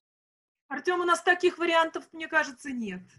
Потому что у вас там такое есть. В Вот смысле? Плохих режиссеров, которые могут блоки, б- блокинг, э, плохую режиссуру сделать? В российской постановочной системе. Вот у нас вообще это очень не любят режиссеры. Я даже говорила, я не хочу говорить, кто. Это что? Мы будем вас застраивать каждый как у нас поэтому это не грозит, как бы. Смотрите, вот это в блокинге очень важно. Ну, во-первых, давайте я переведу для э, ребят, что такое блокинг на русский язык без вот этих э, умных слов. По большому счету, это актерский рисунок, э, непрерывная цепочка физических действий. Это Два простых, две простые вещи, которые мы все знаем, да. А, И, конечно, это в тандем с режиссером, да, то есть это с режиссерской стороны продуманный рисунок, да, опе- подчеркиваю слово комфортный, да, для актера, который позволяющий актеру комфортно работать. А теперь вот маленький нюанс в этом блокинге. Я сам сталкивался на своем опыте, когда ам, плохо ставили спектакли, когда там вещи, ну просто, я не знаю, то ли, ну не знаю, то ли непрофессионально это было сделано, то ли не подумали, то ли еще чего-то. То есть как-то застроили так, что там, ну там все алогично, не, как-то несмотрибельно и прочее. И была попытка блокинга в этом, да? То есть была попытка это застолбить и оставить. А, вызвало ужасный результат, потому что все было нелогично. Потом при- пришло, ну это было здесь, в Штатах, да, потом пришли к выводу, что просто режиссер, он сам просто не понимает, он не понимает, не знаю, физики, он не понимает, а, не понимает отношений. То есть он просто не, не, не профессиональный человек. Так вот, случилась, случилась катастрофа, потому что все вроде заблокировали. А, blocking, это от слова как раз, да, мы нашли. Опять же, давайте сразу же, мы так в blocking прыгнули, давайте немножко расскажем про это. А, ребят, во-первых, никто, это, это, конечно, не гестапо. Никто не приходит и не говорит только так и никак иначе. Нет, ну, конечно, нет. Мы репетируем, мы также репетируем, мы также, а, мы также что-то ищем, мы также что-то договариваемся, мы также что-то с режиссером а, ищем, да, есть момент поиска. После того, как все поняли, что это идеальный вариант, вот все, ключевое слово все, да, что, во-первых, все работают на артиста. Актер работает лицом, а все с другой стороны работают, чтобы это было классно. И вот в тот момент, когда все с, точ- с постановочной историей и с актерской понимают, что вот этот рисунок, он максимально точен для этой сцены, только после этого идет блокинг. То есть блокируется это. Мы блокируем это, и дальше это не меняем. Переходим к следующей сцене. И таким образом мы выстраиваем такой паровозик спектакля, такой так, сценка за сценкой, сценка за сценкой, сценка за сценкой. Меняется ли это потом? Ну, конечно, иногда меняется, да, иногда бывает, мы играем превью, и спектакли после каждого, вот когда уже, когда зритель уже приходит, да, когда уже идет прокат, превью, там, не знаю, первые 7-10 дней, бывает, после, мы меняем после каждого раза что-то. Оно меняется. То есть, это, то есть буквально не воспринимайте наши слова. Другой вопрос, что после того, как это утвердили, и если все приняли, как бы, давайте так, на вашей стороне, на актерской, плюс, наверное, где-то 7 человек, которые за вами следят. Вот если 7 человек, включая ассистентов, у каждого режиссера есть ассистент, у каждого хореографа есть ассистент, у каждого, там, не знаю, помощники там режиссера, стейдж-менеджеры и прочее, все смотрят на вас. И если в этой сцене а все на вашей стороне, на нашей, да, на актерской. Если они видят, что вот надо вот так, это нам наиболее стреляет, наиболее точно для данного вот контекста сцены, потому что режиссер, в отличие от актеров, еще часто понимает функцию сцены. А, это тоже очень важный момент. Актерам тоже классно почитать эту тему. Функционал. Очень важно понимать функционал. Не всегда в каждой сцене нужно сыграть там вот прям на разрыв. Иногда нужно выполнить функцию определенную. Бывает, некоторые, один герой выполняет только функцию, потому что мы работаем на проект, да. То есть в этом плане мы, актеры, часто очень доверяем вот этой постановочной группе, потому что им виднее, они знают функцию, они знают, для чего эта сцена. Может быть, здесь нужно, вам хочется закричать в этой сцене, а вам говорят, ни в коем случае не кричи, сделай вот так. и ты не понимаешь внутри, почему нужно. Ну, здесь же нужно кричать. Я вот по моему разбору нужно вот так делать. Тебе говорят, нет, пожалуйста, вот сделайте только так. И потом часто через какую-то, уже когда уже идет спектакль, ты понимаешь, для чего это было сделано. Потому что у постановочной группы есть они смотрят как зритель. Это вот очень важное понимание. Мы по-актерски часто смотрим со стороны а, сцены, а, как бы внутри. А очень важно иметь человека профессионального, который будет смотреть со стороны зрителя, будет зрителем. То есть очень важно режиссеру быть зрителем в этот момент, да, не чего там вы хохочете-то? Зеркалить, зеркалить, я подсказывать, зеркалить надо. Режиссер а. Немирович Данченко. Да, да, да. И, и к актеру надо же, то есть сделать все возможное, чтобы он чувствовал. Слушайте, все, все, все здесь на вашей стороне. Никто не будет вас никогда ломать, не будет этот. А все равно мы добьемся, как бы с точки зрения постановочной группы, мы добьемся, чтобы было вам комфортно, было хорошо, и чтобы и вам было хорошо, и с точки зрения зритель, зрительного зала это выглядело идеально, вот прям точно вот прям здесь. И тогда мы сделаем блокинг, мы заблокируем эту цепочку непрерывных физических действий и перейдем к следующей сцене. На самом деле э, сложно русским артистам в этой системе существовать только в начале, потому что идет сопротивление. Так вот, если вы знаете, я вообще, когда актерское преподаю, самое начинаю всегда с расслабления. Вот это такой большой, я обычно месяц на это трачу. Вот этот момент расслабиться очень иногда важно. Просто в тот момент, когда ты начинаешь принимать это, ты начинаешь видеть в этом огромные плюсы. Никто у нас русскую школу театральную не забирает никто против нее не борется. Нам предлагают что-то новое, другое попробовать. И по-актерски, мне кажется, должно быть любопытно. Просто попробовать что-то другое, чего мы не пробовали. Потому что часто, а, вообще, мы же знаем, да, что в Америке все для людей, Америка такая ленивая, в Америке все это. Это на самом деле удобнее. Но вот так вот потом уже в плане проката это действительно удобнее, чем париться каждый раз о том, чего сделать, куда пойти. Это бывает, знает, бывает такое, ну я тоже по-актерски знаю, бывает, придешь в театр и не, не идет, не играется там, или не говори, ну, то есть там что-то что не идет. И вот тебя вот в этом плане блокинг очень спасает, потому что ты знаешь, сделай так, и будет уже хорошо. Если вдруг у тебя подключится к этому еще что-то, и ты сможешь это точнее сделать, да сделай ради бога, это будет еще круче, получишь кайф. Если у тебя что-то не идет, если ты устал, бывает такое, мы все в разной ситуации, мы все работаем в театре, бывает физически, бывает мы заболеем, бывает мы, у нас не поется, бывает не смыт, бывает что-нибудь произошло дома, бывает что-нибудь вообще ничего не то. Вот этот блокинг, он спасает. Ключевой момент еще есть. Часто мы знаем, особенно кто работает в музыкальных театрах, что а, по-актерски, что мы воспринимаем музыкальные номера как опору. Это очень важная штука. Да? Мы воспринимаем музыкальные номера, потому что там есть музыка, там есть какие-то уже слова уже написаны, уже есть песни, и ты думаешь, ага, вот только бы ты сейчас до музыкального номера дотянуть, и типа музыкальный номер вытянет. Вот это классно, если есть такое ощущение, это прикольно, а, потому что это правильно. Так вот, блокинг, он позволяет вам эту опору сохранять еще и между номерами. То есть вот между, вот эта выстройка она на самом деле очень комфортна. Просто ее нужно всем сердцем полюбить. И Еще вот ага. такой момент. Смотри, вот ты правильно затронул такую вещь, которая, я думаю, что для многих актеров действительно очень м, срезонировала. Да, ты приходишь со своим м, состоянием, у тебя, на тебя влияют разные, различные обстоятельства, давление э, внешнее, да. Вот это вот м, некие физические э, такие вот как бы рамки, в которые ты попадаешь, да, ну вот определенный блокинг вот поведения даже физически. Он же, скажи мне, вот даже как актер, я думаю, что это так. Если ты правильно выполняешь физические действия, то и у тебя настроение, э, самочувствие возникает соответствующее этим, ну вот как бы задачам, да, которые этим действием. Это же правильно. Как ну, бы, да. конечно, ну, слушайте, там все включается, там и память эффективная включается, да, то есть как бы это чистый Станиславский же, ничего, ничего нового мы не придумываем. Ну, ну, тут такое, как бы вот вообще насчет... Э, слушайте, ну они любят, они любят Станислава. Слушайте, мы, мне кажется, просто немножко его неправильно интерпретируем. Ну, я Давай сейчас... мы сейчас туда да. не будем да, да отдельная тема. Да, да, Эффективная память это отдельная да. тема. Слушайте, ну это, это, это, это просто, это же все инструменты, это же все инструментарий. Это же как бы не, не правила. Станиславский же не писал правил, как играть, их не существует. есть у нас собственная техника, которую мы сами вырабатываем внутри себя путем каких-то инструментов.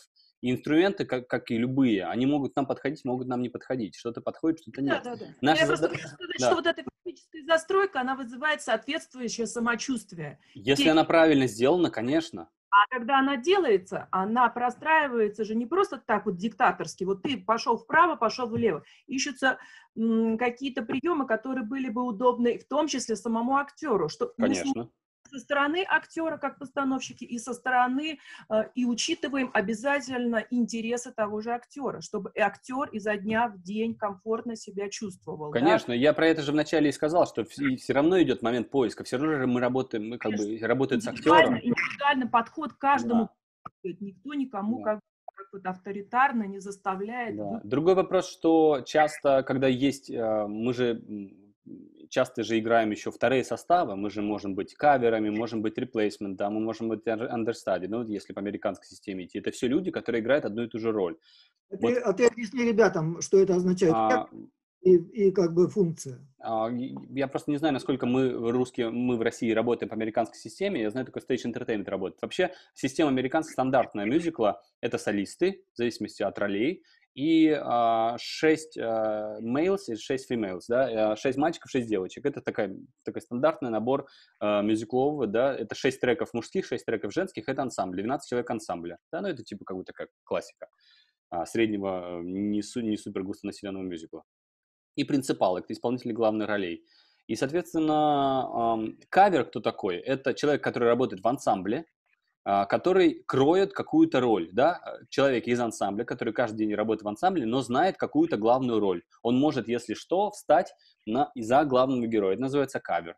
Understudy кто это? Understudy это кто а, знает эту же роль, да, э, но он не работает в ансамбле. То есть он может быть э, где-то, он может просто replacement, да, быть где-то, его может менять как второй состав. На сложных ролях, на, где там, например, большая нагрузка, ну, это индивидуально каждый раз, это иди- меняется. И есть еще standby. Standby – это тот человек, который ходит рядом с театром всегда, вот, и у него по контракту он должен быть в 15 минутах от театра во время спектакля, что если что-то происходит, если вдруг не может cover встать, если то выставая, вызывает стендбая, а, и он впрыгивает. Этот человек получает деньги за спектакль, при этом не играет. В театре ему можно не быть. Если он живет, например, здесь, например, где-то, то он может быть и дома. Самое главное, чтобы ему было 15 минут. Смотри. Артем, сразу поясни, а вот он не играет, не играет, как, он- как он сохраняет форму?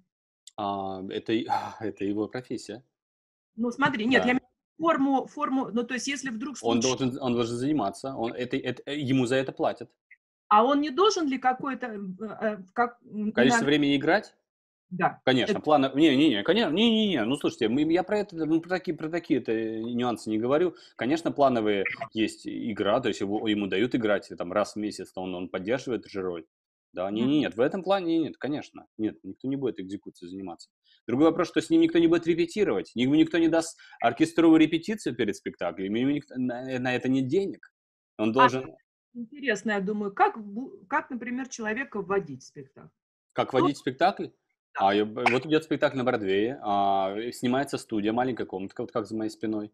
Да, ну, за моей спиной не маленькая, но вот, вот маленькая снимается. И с пианинкой, а, с концертмейстером, по нотками, с человеком репетирует, да, помощник режиссера репетирует, или ассистент режиссера, ассистент директор репетирует все сцены вот так, вот так, так, так. А потом, если есть возможность, например, если есть возможность пройти это на сцене, а, то дадут возможность пройти на сцене, еще без оркестра. Да, если есть возможность пройти с оркестром, например, там сложные номера какие-то, то возможно назначать. Таких репетиторов, прогонов таких нет. Но это же, это же супер дорого.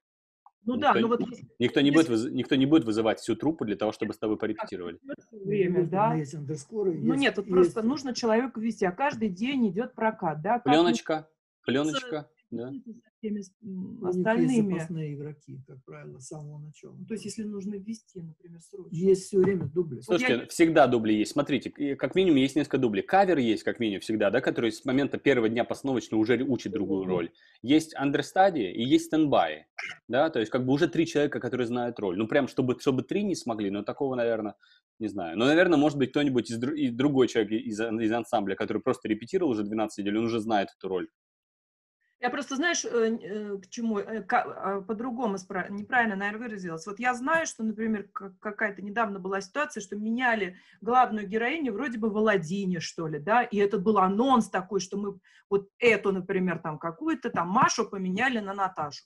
И вот это была целая рекламная... Как а, бы, как... ну, да. Вот ее, а спектакль-то же не останавливался? Не останавливался. Ну, слушайте, если это, например, звезда какая-то, да. то вы же понимаете, что вы на звезде заработаете больше, поэтому, возможно, это рентабельно дать ей репетицию, оплатить ей репетицию и прочее. Ну, то есть, как бы, я думаю, что это чисто деньги решают все.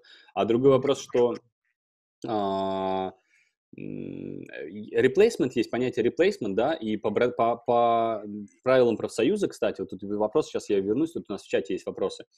А, по поводу профсоюза. И профсоюз же, он э, гарантирует, чтобы у нас была ротация артистов, потому что чтобы не все сидели, потому что есть, например, мюзикл, там, не знаю, Lion King, который идет там 20 лет, и чтобы там же не играют одни и те же. По правилам, по каждые полтора года продакшн должен объявлять replacements, да, mm-hmm. то есть каждые полтора года юнион, профсоюз обязывает продакшн, постановочную команду делать, обновлять состав.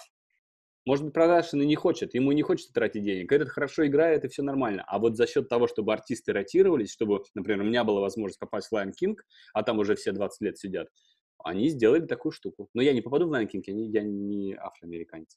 Вот, вот. в Америке что-то сможет прорежиссировать на, на репетицию. У нас в России бывает, что режиссер ждет, а. что сам проработает роль, предложит решение какое-то. Смотрите, я сейчас расскажу. Актер в Америке что-то сам может прорежиссировать себе на репетиции. У нас в России бывает, что режиссер ждет, как актер сам да, проработает да. роль и предложит да, решение да. какой-то сцены. Бывает ли такое в репетиционном процессе в Америке?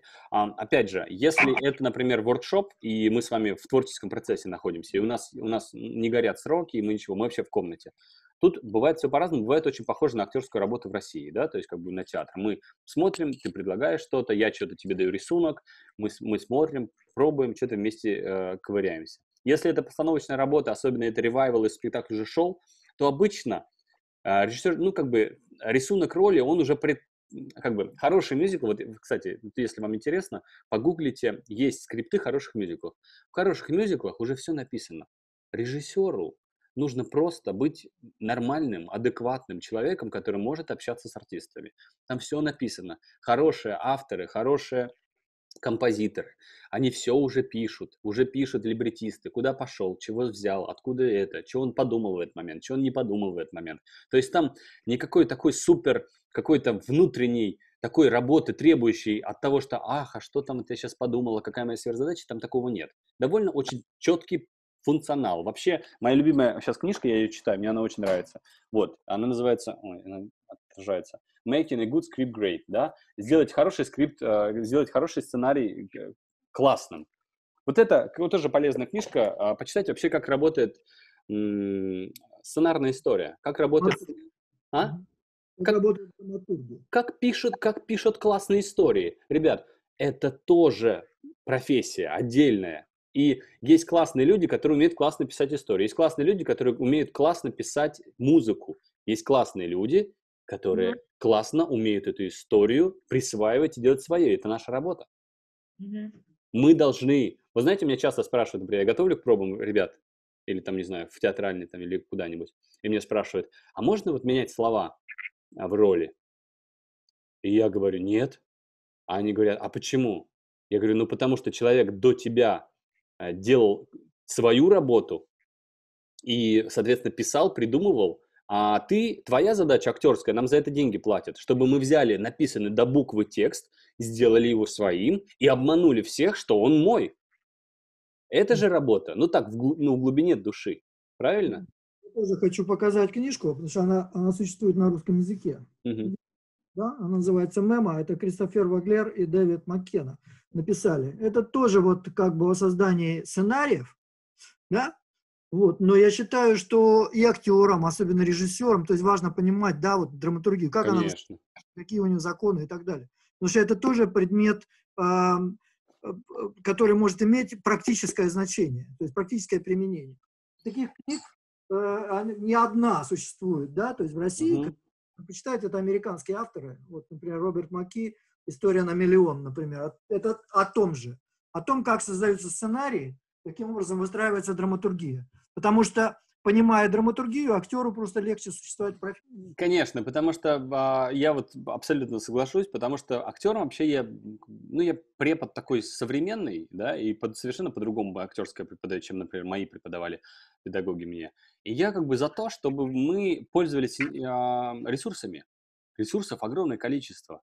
И когда я вообще советую актерам почитать про режиссуру, не потому, чтобы они стали режиссерами, а для того, чтобы понять, как эта штука работает, на что режиссер обращает внимание. Я, например, советую почитать книжки по созданию э, скриптов драматургии, потому что это круто, потому что в этот момент мы по-актерски можем, опять же, распределиться. Часто мы понимаем, что какая-то сцена нужна чисто функционально, чтобы двинуть сюжет. А часто сцены есть какие-то определенные, которые нужны для развития персонажей, например, для раскрытия персонажей. Так вот, если мы будем понимать, какая сцена двигает сюжет, мы к ней можем отнестись по-другому. Мы можем найти функцию, где, какой момент это происходит, там точнее, глубже и там, не знаю, интенсивно сыграть, а где там меньше, то есть это такое дает внутреннее распределение. Это, это, это очень, очень интересная история. Самое главное, конечно, быть заинтересованным, интересоваться, потому что вот этот вообще интерес, это, конечно, двигатель всего. Если у нас будет интерес, это на самом деле, э, вот э, у меня сейчас есть студенты тоже в Щукинском, я могу сказать, что это редко сейчас. В основном, в основном никому не интересно. В основном никому не хочется почитать. Я могу понять это, потому что когда я учился в институте, наверное, мне тоже было неинтересно. Но с точки зрения как бы хитрости и умности, если вы хотите, а мы сейчас выходим все-таки в рыночные отношения, если вы хотите быть на плаву, круто почитать. Потому что вы тогда сможете быть на, как бы, у вас будет повод поболтать о чем-нибудь. Ну что? что? Да. Наверное, мы уже всех утомили. Сейчас чем? Слушайте, давайте сейчас вопрос еще быстро посмотрим, чтобы не было такого. Включить микрофон и так, такой крик. Сейчас а, не такая жесткая. Я бы хотел задать вопрос бутлегов, неофициальных записей поклонников, постановок, насколько это плохо по отношению к театру, как вы относитесь? Как, а, как поклонник музык, музыкального театра, ну, нормально отношусь, потому что есть возможность посмотреть разные шоу, как, наверное, человек, создающий продукт. Плохо отношусь, потому что вы, как бы, а, забираете деньги у постановки, а, соответственно, постановки же, они сами окупаются, то есть, как бы, соответственно, если бутлег вышел, все посмотрели, никто не пошел в театр, постановка скоро закроется, артист будет без, без зарплаты сидеть, ну, то есть, как бы, тут такая, знаете, такой вагончик все толкает. Поэтому, ну, как, как относиться к пиратской музыке? Ну, круто, очень удобно, что ее можно везде скачать ВКонтакте и послушать. Плохо, когда я ее создал и хочу, и на это я покупаю себе еду да, и как бы надеюсь, что все-таки я покупаю, например, музыку, я сейчас благодарен, потому что там есть, там есть Apple Music, например, да, который там может за, за подешевле и авторам платить, и, и мне музыку давать. Есть огромный классный ресурс, называется Broadway HD, а за 7,99 долларов в месяц вы можете смотреть огромное количество бродвейских спектаклей. То же самое есть а, лондонский Вест-Энд. То есть, как бы, я считаю, что там, не знаю, 8 долларов, если вы действительно хотите посмотреть, и это ваше, как бы, опять же, смотреть, как смотреть, да, я вот тоже часто говорю, что мы актеры по-другому смотрим. Смотрите по-актерски, смотрите на, на какие-то что-то не смотрите как зритель. Зритель круто, а смотрите по-актерски, это интересно. Я думаю, что как актерский инструмент 8 долларов можете себе позволить в месяц, потом, в конце концов, не знаю, первый месяц бесплатно, второй взяли, отменили подписку, потом че, зарегистрировались другой почтой, если вдруг у вас вообще нет денег. Это уж такой лайфхак. Так, я тоже так один раз стул подвинул, как Артем на меня наехали, потом объяснил, что мне наезжали. Вот Паша пишет, что типа он объяснил, что это, но я думаю, что Паша объяснили, что, наверное, что будет потом тяжело работать. А с точки зрения про стул вот эта история, а, есть такое правило здесь в Америке, что актер, если режиссер сам с тобой не вступает в диалог, актер не может обращаться к режиссеру, вообще такого, знаете, общения такого, подойти и сказать там, ой, слушай, я думаю, вот здесь надо сделать так, такого быть не может потому что есть определенный rehearsal протокол, а, это, это э, правила репетиционные, которые каждый актер, который вступает в гильдию, подписывает, это такой талмуд тебе выдают, вот, ну, он онлайн сейчас уже в PDF, я могу вам, кстати, прислать тоже, если вам интересно почитать правила актерского, как они, как вообще строят. Это огромное, огромное правило, что ты можешь делать, что ты не можешь делать и прочее. Все как бы его знают. Так вот, к режиссеру ты не можешь подходить и болтать ты должен обратиться к, э, к стейдж-менеджеру, да, или к ассистент-директору, к ассистенту, и обратиться, что у тебя есть предложение. По поводу... А, вот я еще вспомнил такой маленький нюанс. За что вас сразу же уволят из постановки, это за советы, в кавычках, я не говорю слово даже замечание, другим артистам. нам запрещено общаться с другими артистами по поводу роли. Это, а, первое, некорректно, второе, это за тебя, тебя уволят тут же. Потому что а, бывает такая история, что я, по-моему, там, а, мне мой педагог рассказал, который вот в Страсбурге я учился, он мне преподавал танец, мне сказал, что он танцор, и он а, э, попал э, в мюзикл а, Showboat, такой был мюзикл, вот, он был в мюзикле, он был молодой самый, и там была, типа, звезда, которая э, репетировала, у них были танцевальные репетиции в начале, которые репетировали там по линейкам, и чего-то не, у нее не получалось. Так вот, он, бедный, решил подойти а, помочь ей. Вот именно от души помочь, сказать, что, говорит, вот я танцор, я могу, типа, тебя, типа, тебе показать эти три шага, а, ну, вот эти, которые сделать, как их сделать легче, чтобы ты там их выучила быстрее. Знаете, что было, да? Вот, была грустная история. Вот, э, во-первых, э, женщина ответила очень не, не, не так, поставив на место, а во-вторых, это был выговор большой, да, и там почти до увольнения. А, я считаю, что это очень правильно, потому что артисты, я считаю, не советчики другим артистам, как играть. Потому что я понимаю, что есть опыт, есть э, какой-то взгляд, но все-таки, когда режиссер э, ставит, и там постановочная группа ставит, им, мне кажется, виднее оттуда. Даже если актеру виднее из зала больше. Э, не из зала, а со сцены больше. Поэтому я против того, когда актеры советуют. Вот, поэтому, ну и, и спасибо э, этому, этим правилам, что, что они а, нас так регулирует и делает. Так, вот поэтому стул подвинуть, а, да, про стул подвинуть это так уже совсем. Короче, а, э, стул подвинуть это история с а, stagehands, э, с монтировщиками. А в, в, а, в американском театре, вообще музыкальном и вообще в американском музыкальном театре, в юнионском, каждый отвечает за свою работу, и актеры, актерам запрещено трогать предметы декорации. Запрещено а, под страхом увольнения. Ты не можешь, я не говорю уж двигать пианино и прочее, потому что ты можешь сорвать себе спину и бла-бла-бла-бла-бла и лечь в больницу. Ты не можешь трогать стулья. Если стулья стоят так, тебе нужно позвонить stagehands, да, в отделение этих монтировщиков, чтобы пришли люди и поменяли, например, стулья так, как тебе нужно. Это правило. Все об этом знают, никто не будет хватать, там, не двигать. Знаете, там, знаете, как бывает, придем на репетицию, ой, репетиционный зал грязный, давай-ка сейчас сами все потаскаем, а, давайте. И начинаем таскать, один там упал, ногу на ногу в стул упал, все, травмпункт, репетиции нет, ничего. Огромные деньги не может быть, поэтому под страхом увольнения актерам запрещено что-либо трогать. Вообще.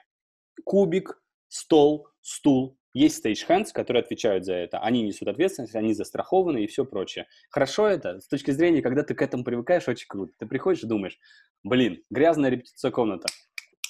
Все пришли, помыли, все отодвинули тебе, ты ничего не трогаешь. Класс.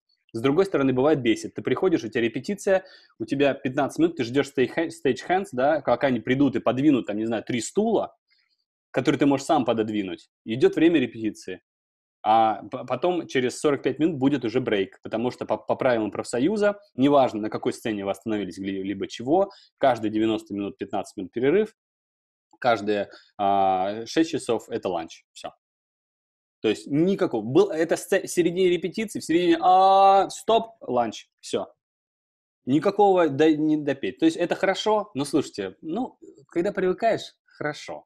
Знаете, когда знаешь, что у тебя репетиция поставлена до 6 часов, значит, она будет до 6. Никто это до 10 вечера не задержит. Я расскажу историю, которую я а, по этому поводу рассказывал Геннадий Рождественский, когда он в, где он в Америке, помнишь, мы с тобой посмотрели, ну, может быть, в Америке, а может быть, э, в, э, в Нью-Йорке, а может быть, в Лондоне. Он, значит, про, э, проводил репетицию, и там ровно, например, в 2 часа угу. подошли, сказали, что все, закончено. Вот причем там у них еще прямо такое специальное большое табло э, перед, э, прямо в репетиционном зале. И, ну, его это просто очень поразило, и он спрашивает, там, значит, когда уже репетиция остановилась, все моментально разбежались музыканты, и один там скрипач, что ли, просто немножечко что-то задержался. Он говорит, ну вот ну а как же, вот неужели ты не хочешь вот не, доиграть, вот узнать, чем закончится эта музыкальная фраза? Он говорит, нет, не хочу. и ушел. И вот это, знаешь, как-то, вот опять-таки, ну, что, получается, что вот они такие бездушные, да? Это, э, не, ну, слушайте, да, мне кажется, это вообще не, не, про, без, не про бездушность. Ну, Нет, слушайте. Это, это так было подано, вот mm. что как можно вообще работать с таким? А, говорит, играют безупречно, безупречно. Я думаю, что это вопрос восприятия. Я думаю, что это вопрос восприятия. Можно воспринять это как, э, ой, боже мой, сейчас вот искусство оборвали здесь, а можно, а можно подойти к тому, что за счет таких правил обеспечивается здоровье людей, за счет таких правил, что 90 минут и тебе нужно 15 минут выдохнуть, подышать, обеспечивается здоровье связок, потому что все кондиционируется, и нужно выйти и попить водички. Да, ну и, и, да. и еще замечание, что ты как руководитель процесса, да, если ты режиссер или ты там дирижер, слушай, раз ты не уложился, значит, это ты виноват, что Конечно. ты не Тебе нужно было работать активнее или быть более подготовленным просто к репетиции. Вы знаете, мне кажется, эти правила, они страшные, звучат только когда ты их в первый раз трогаешь. Когда ты в них уже живешь, они классные. Потому что ты начинаешь в них уже в них распределяться. Это то же самое, как вот про этот блокинг говорили, да? Казалось бы, что у артиста нет воздуха в этой, в этой. А на самом деле, когда ты знаешь, что четко делать, там наоборот воздух появляется. Чем уже коридор, тем воздуха больше. Обычно так. Обычно актеры, когда даешь свободу, они не знают, что делать. Ну, это, это, это нормально. Ты знаешь, я, думаю, вот я очень часто студентам своим вот говорю, да, вот когда говорю, что нужно очень четко там, или да, с актерами, когда работаю, вот, э, ну да, есть какая-то определенная точная партитура. Это же знаешь, с чем срав... можно сравнить? Как пианист, который, любой инструменталист, музыкант, когда он действительно играет точно ноты, не мажет аппликатурно, да, то есть он настолько как бы все играет точно, зная, что будет в последующем такте, ну, он э, что, он от этого испытывает дискомфорт? Я думаю, что кроме вдохновения, он ничего другого, какого-то отрицательного э, самочувствия не испытывает, потому что пальцы сами играют, все ты знаешь, все у тебя понятно, и ты получаешь вот это вот, вот это замечательное чувство, как у нас называется, вдохновение, там, да, да. Мне кажется, мне кажется, это все хороший тыл. Вот эти все, вот эти все штуки, вот эти правила, это хороший тыл. Когда ты знаешь, что ты защищен. И тогда да. у тебя есть, тогда ты не будешь париться о том, что тебя могут задержать, например, на репетиции на ночь. Ну вот, ну, ты, вот а, иногда, а в русском театре иногда ты паришься об этом. Сережа рвется. А, Сереж, извините, я вас вдруг на ты перешел к вам.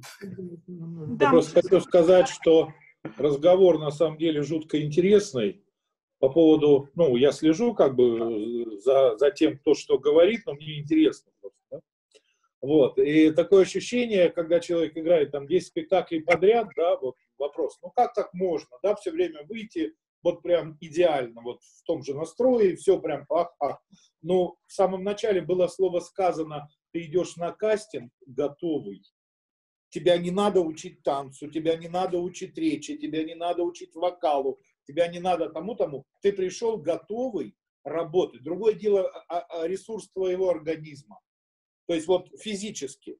Но даже и в этом должна быть готовость твоя внутренняя. Дальше, из того, что я услышал, то, что сказал Ким Александрович, на самом деле он э, произнес очень печальную вещь, когда говорил о том, что ситуация складывается таким образом, что дальше некая безызвестность, имеется в виду на э, русском театральном э, рынке происходит. И люди предполагают, что э, театры, в основном государственные, да, они могут лишиться достаточно большой государственной поддержки. И тогда встанет действительно жуткий вопрос, как же быть дальше? То есть на что ставить спектакли? Ведь у нас, э, в отличие, допустим, от ставок, там, э, как я понимаю, бродвейских артистов, занятых в бродвейских постановках, и наших артистов, которые сидят на зарплате с какими-то там доплатами к этому, это совершенно, ну, э, мы, вот я слежу за тем, что говорит, господи, все, и, Скажи еще раз имя. А, Артем, и мое, да? Артем, Артем, да, почему Кирилл? Артем говорит, то, что он говорит из Америки, и то, что говорим мы отсюда, а, мы здесь, и вы там. У меня такое ощущение, что это не бьется, не стыкуется вообще никак. То есть для того, чтобы взять а, правила, схемы, от того же самого блока этого до каких-то там вспомогательных моментов. Это должна быть, ну, это не 10 лет даже, и не 20. Это 50, ну, может быть. Ну, смотрите, у меня, у меня есть, у меня есть Мы... на это взгляд. У меня есть я договор... я, ага. я угу. договорю. Вот. И у меня такое ощущение, что мы пытаемся, но есть такое выражение, натянуть сову на глобус в нашем случае. Вот. Но так оно и есть на самом деле. Дело в том, что если у вас там э, человек идет в постановку э, готовым, да, ну слово, ты готов, то есть готов то-то, то-то, то-то, то-то, ты физически, профессионально, все готов, то у нас же, тем более, что вы заканчивали а, училище при Вахтанговском театре, да, то есть вы понимаете, что у нас все идет через преодоление. Это основная, вот я как это понимаю, это уже сегодня основная проблема наших учебных заведений и театров в том числе. Преодоление всего от банального, а еще же есть грядки, огурцы и картошка. Э, это не смешно на самом деле. Понимаете, да?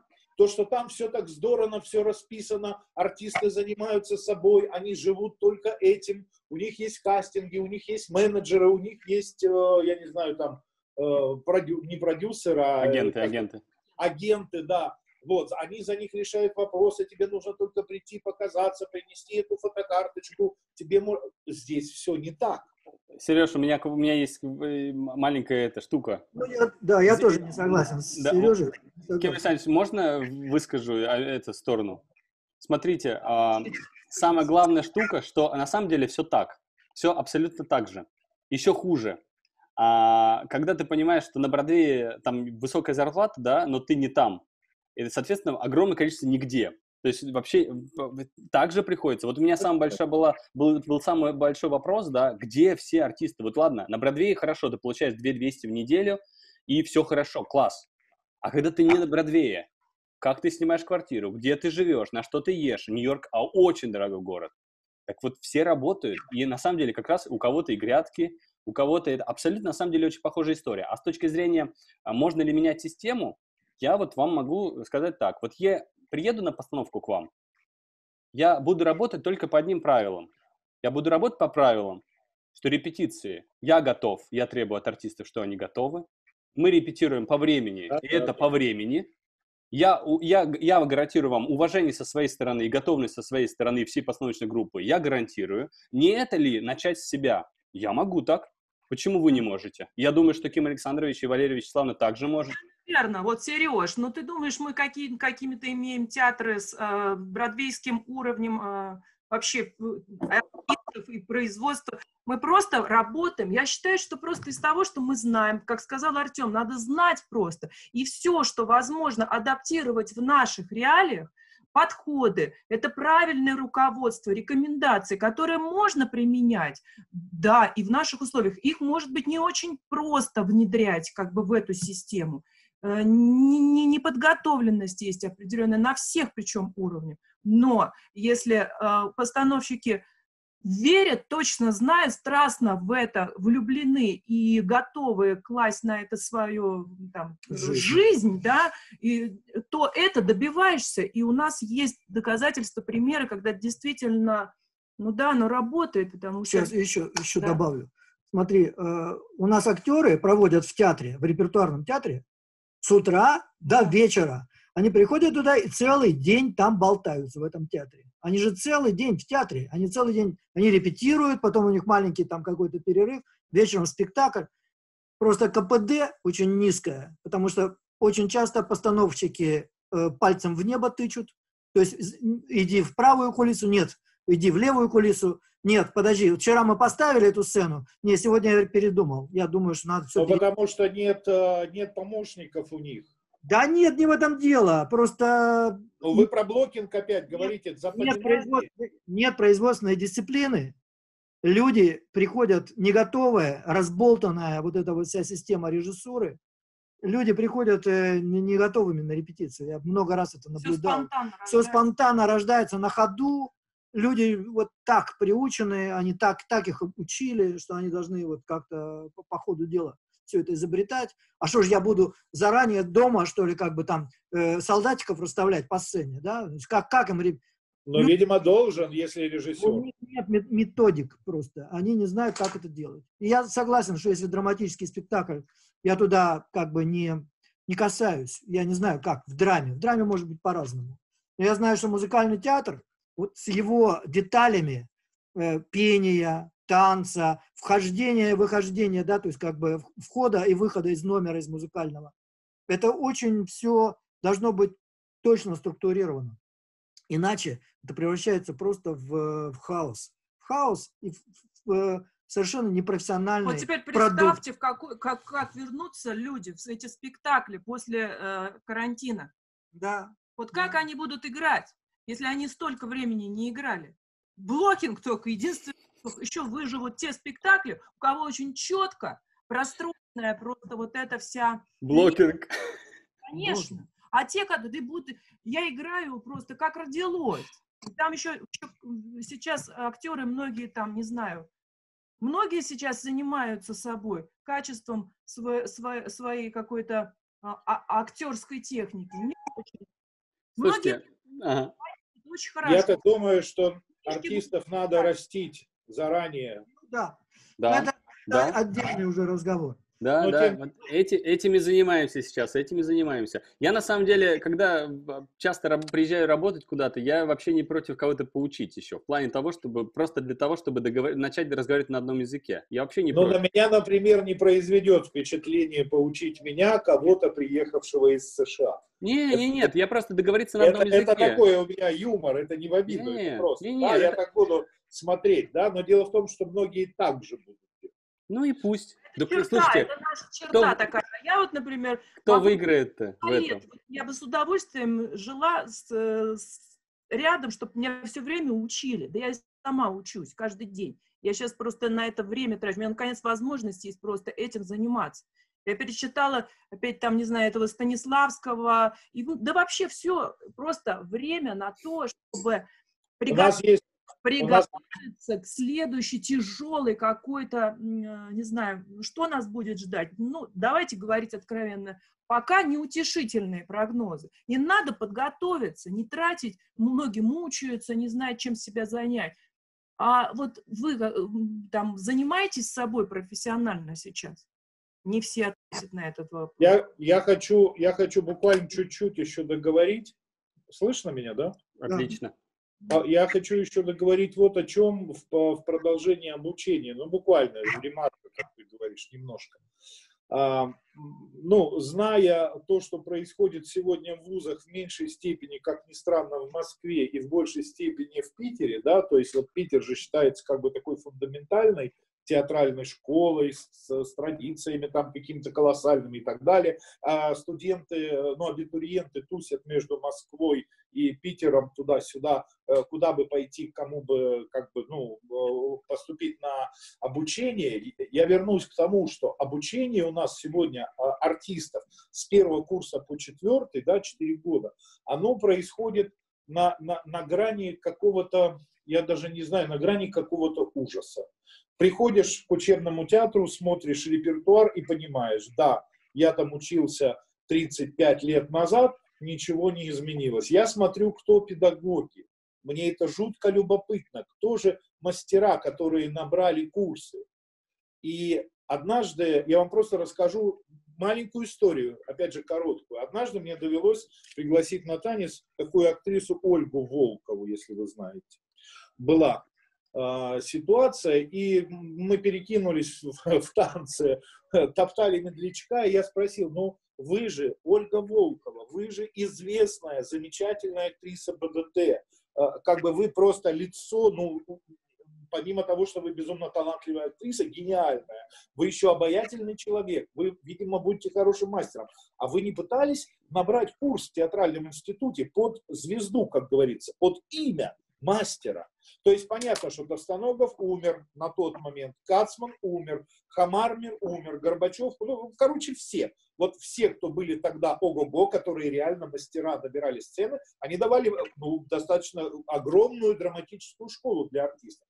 Кто, кто сейчас преподает, для меня это просто какая-то дичь. Они и сами ни хрена не умеют.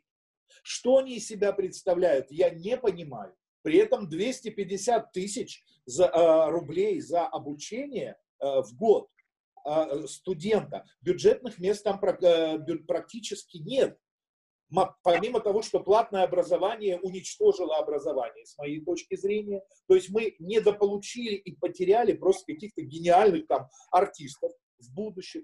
Мало того, еще непонятно даже, кто, кто эти все люди, что они там преподают. Сереж, это, Сереж, слишком, это, это, это слишком это радикально. Радикально, потому что я... Радикально, не радикально. Я считаю, если вы уж говорите про синты, это некорректно. Это некорректно, просто, Сереж. А, для меня корректно. Для меня это корректно. У нас есть своя школа, у нас есть прекрасные артисты, и я считаю, что они... Я, я так вот про Волкову я не договорил. Она мне сказала, Сережа, дорогой, я проработала на курсе у одного мастера полгода. Я оттуда ушла. Мне не дали сделать ровным счетом ничего.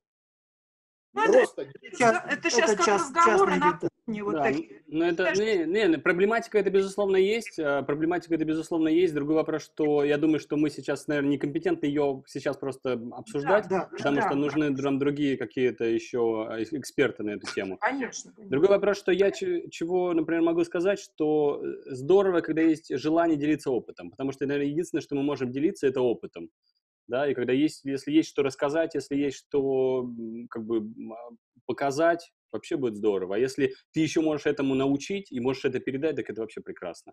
Это действительно, а, людей таких мало, это надо любить это дело, преподавать, да, то есть как бы еще уметь это, мало быть артистом, мало быть режиссером, а нужно уметь это еще как-то а вот давайте мы переносить. Дадим... А, а, Алла. Алла. У нас с нами есть режиссер Алла Чепинога которая просто, я думаю, что то, что... А где не вижу. Алла Валерьевна. Алла Валерьевна. А я что-то не вижу здесь. А, подожди. Есть она, вон машет. Ручка а, все, Алла Валерьевна, да, извините, извиняюсь, не увидел. Вы в самом, в самом верху с нами. Да, Здравствуйте. Да. Добрый вечер. А, что хотела бы сказать? Все, что сейчас было сказано, в принципе, это абсолютно не новости. Это, я так понимаю, что вообще истоки тех правил, о которых сейчас говорится, пошли из оперного театра. Весь мировой оперный театр по этим правилам существует. И в России крупные театры тоже существуют по этим же правилам, по этим законам. То, что касаемо субординации. Артист не может подойти к режиссеру что-то предложить, сказать или подсказать. А, он должен общаться через ассистента режиссера. Он может спросить только дирижера о каких-то а, удобных вещах на отдельной музыкальной репетиции. Если это совместная репетиция, вопросов он задавать не может. Все решается через ассистента режиссера в перерыве. Это первое. Что касаемо того, что все размечается сразу по буквам B2, B4, морской бой, это придумал Вальтер Фазельштейн еще в, в каких, в 70-х годах, могу ошибиться, сейчас могу сказать глупость, надо точно понимать. Э, в России была, была постановка «Кармен» в театре Станиславского Нюра Чеданченко, когда э, это произвело какой-то невероятный шок для русских артистов, когда сцену разлиновали с этими буквами, с этими э, цифрами, и это, был, это была новация, был шок, эта система работает очень давно в музыкальном театре и в опере она применяется потому что другое масштабирование идет сцены, в отличие от драматического театра, и без нее, к сожалению, обойтись нельзя или к счастью. Другое дело, можно ли танцевать и думать, в какой момент ты находишься, в каком квадрате ты находишься. А, наверное, для нашего русского менталитета это немножко сложно, потому что у нас э, идет обучение сразу от того, как я себя, от школы переживания, а не от школы представления. Это просто менталитетно очень сложно сломить, даже до того, как э, студенты поступают в театральный институт, у них уже есть какой-то опыт и какое-то представление того, как я существую в этой роли, а не как я себя подготавливаю к этому персонажу. Вот. Э, что касаемо тех же самых правил э, э, блокинга, ну, в опер, пожалуйста, на примере Мариинского театра, если ты что-то сделал не так, ассистент режиссера тебе это напишет на стеночке, и если ты не сделал так, то у тебя будет не штраф, а будет дополнительная репетиция, за которую артисту не заплатят, но заплатят ассистенту режиссера или режиссеру, если это авторский надзор, то на заплатит режиссеру. Соответственно, режиссеру выгодно взять лишнюю репетицию за, на устранение репетиции, на устранение ошибки,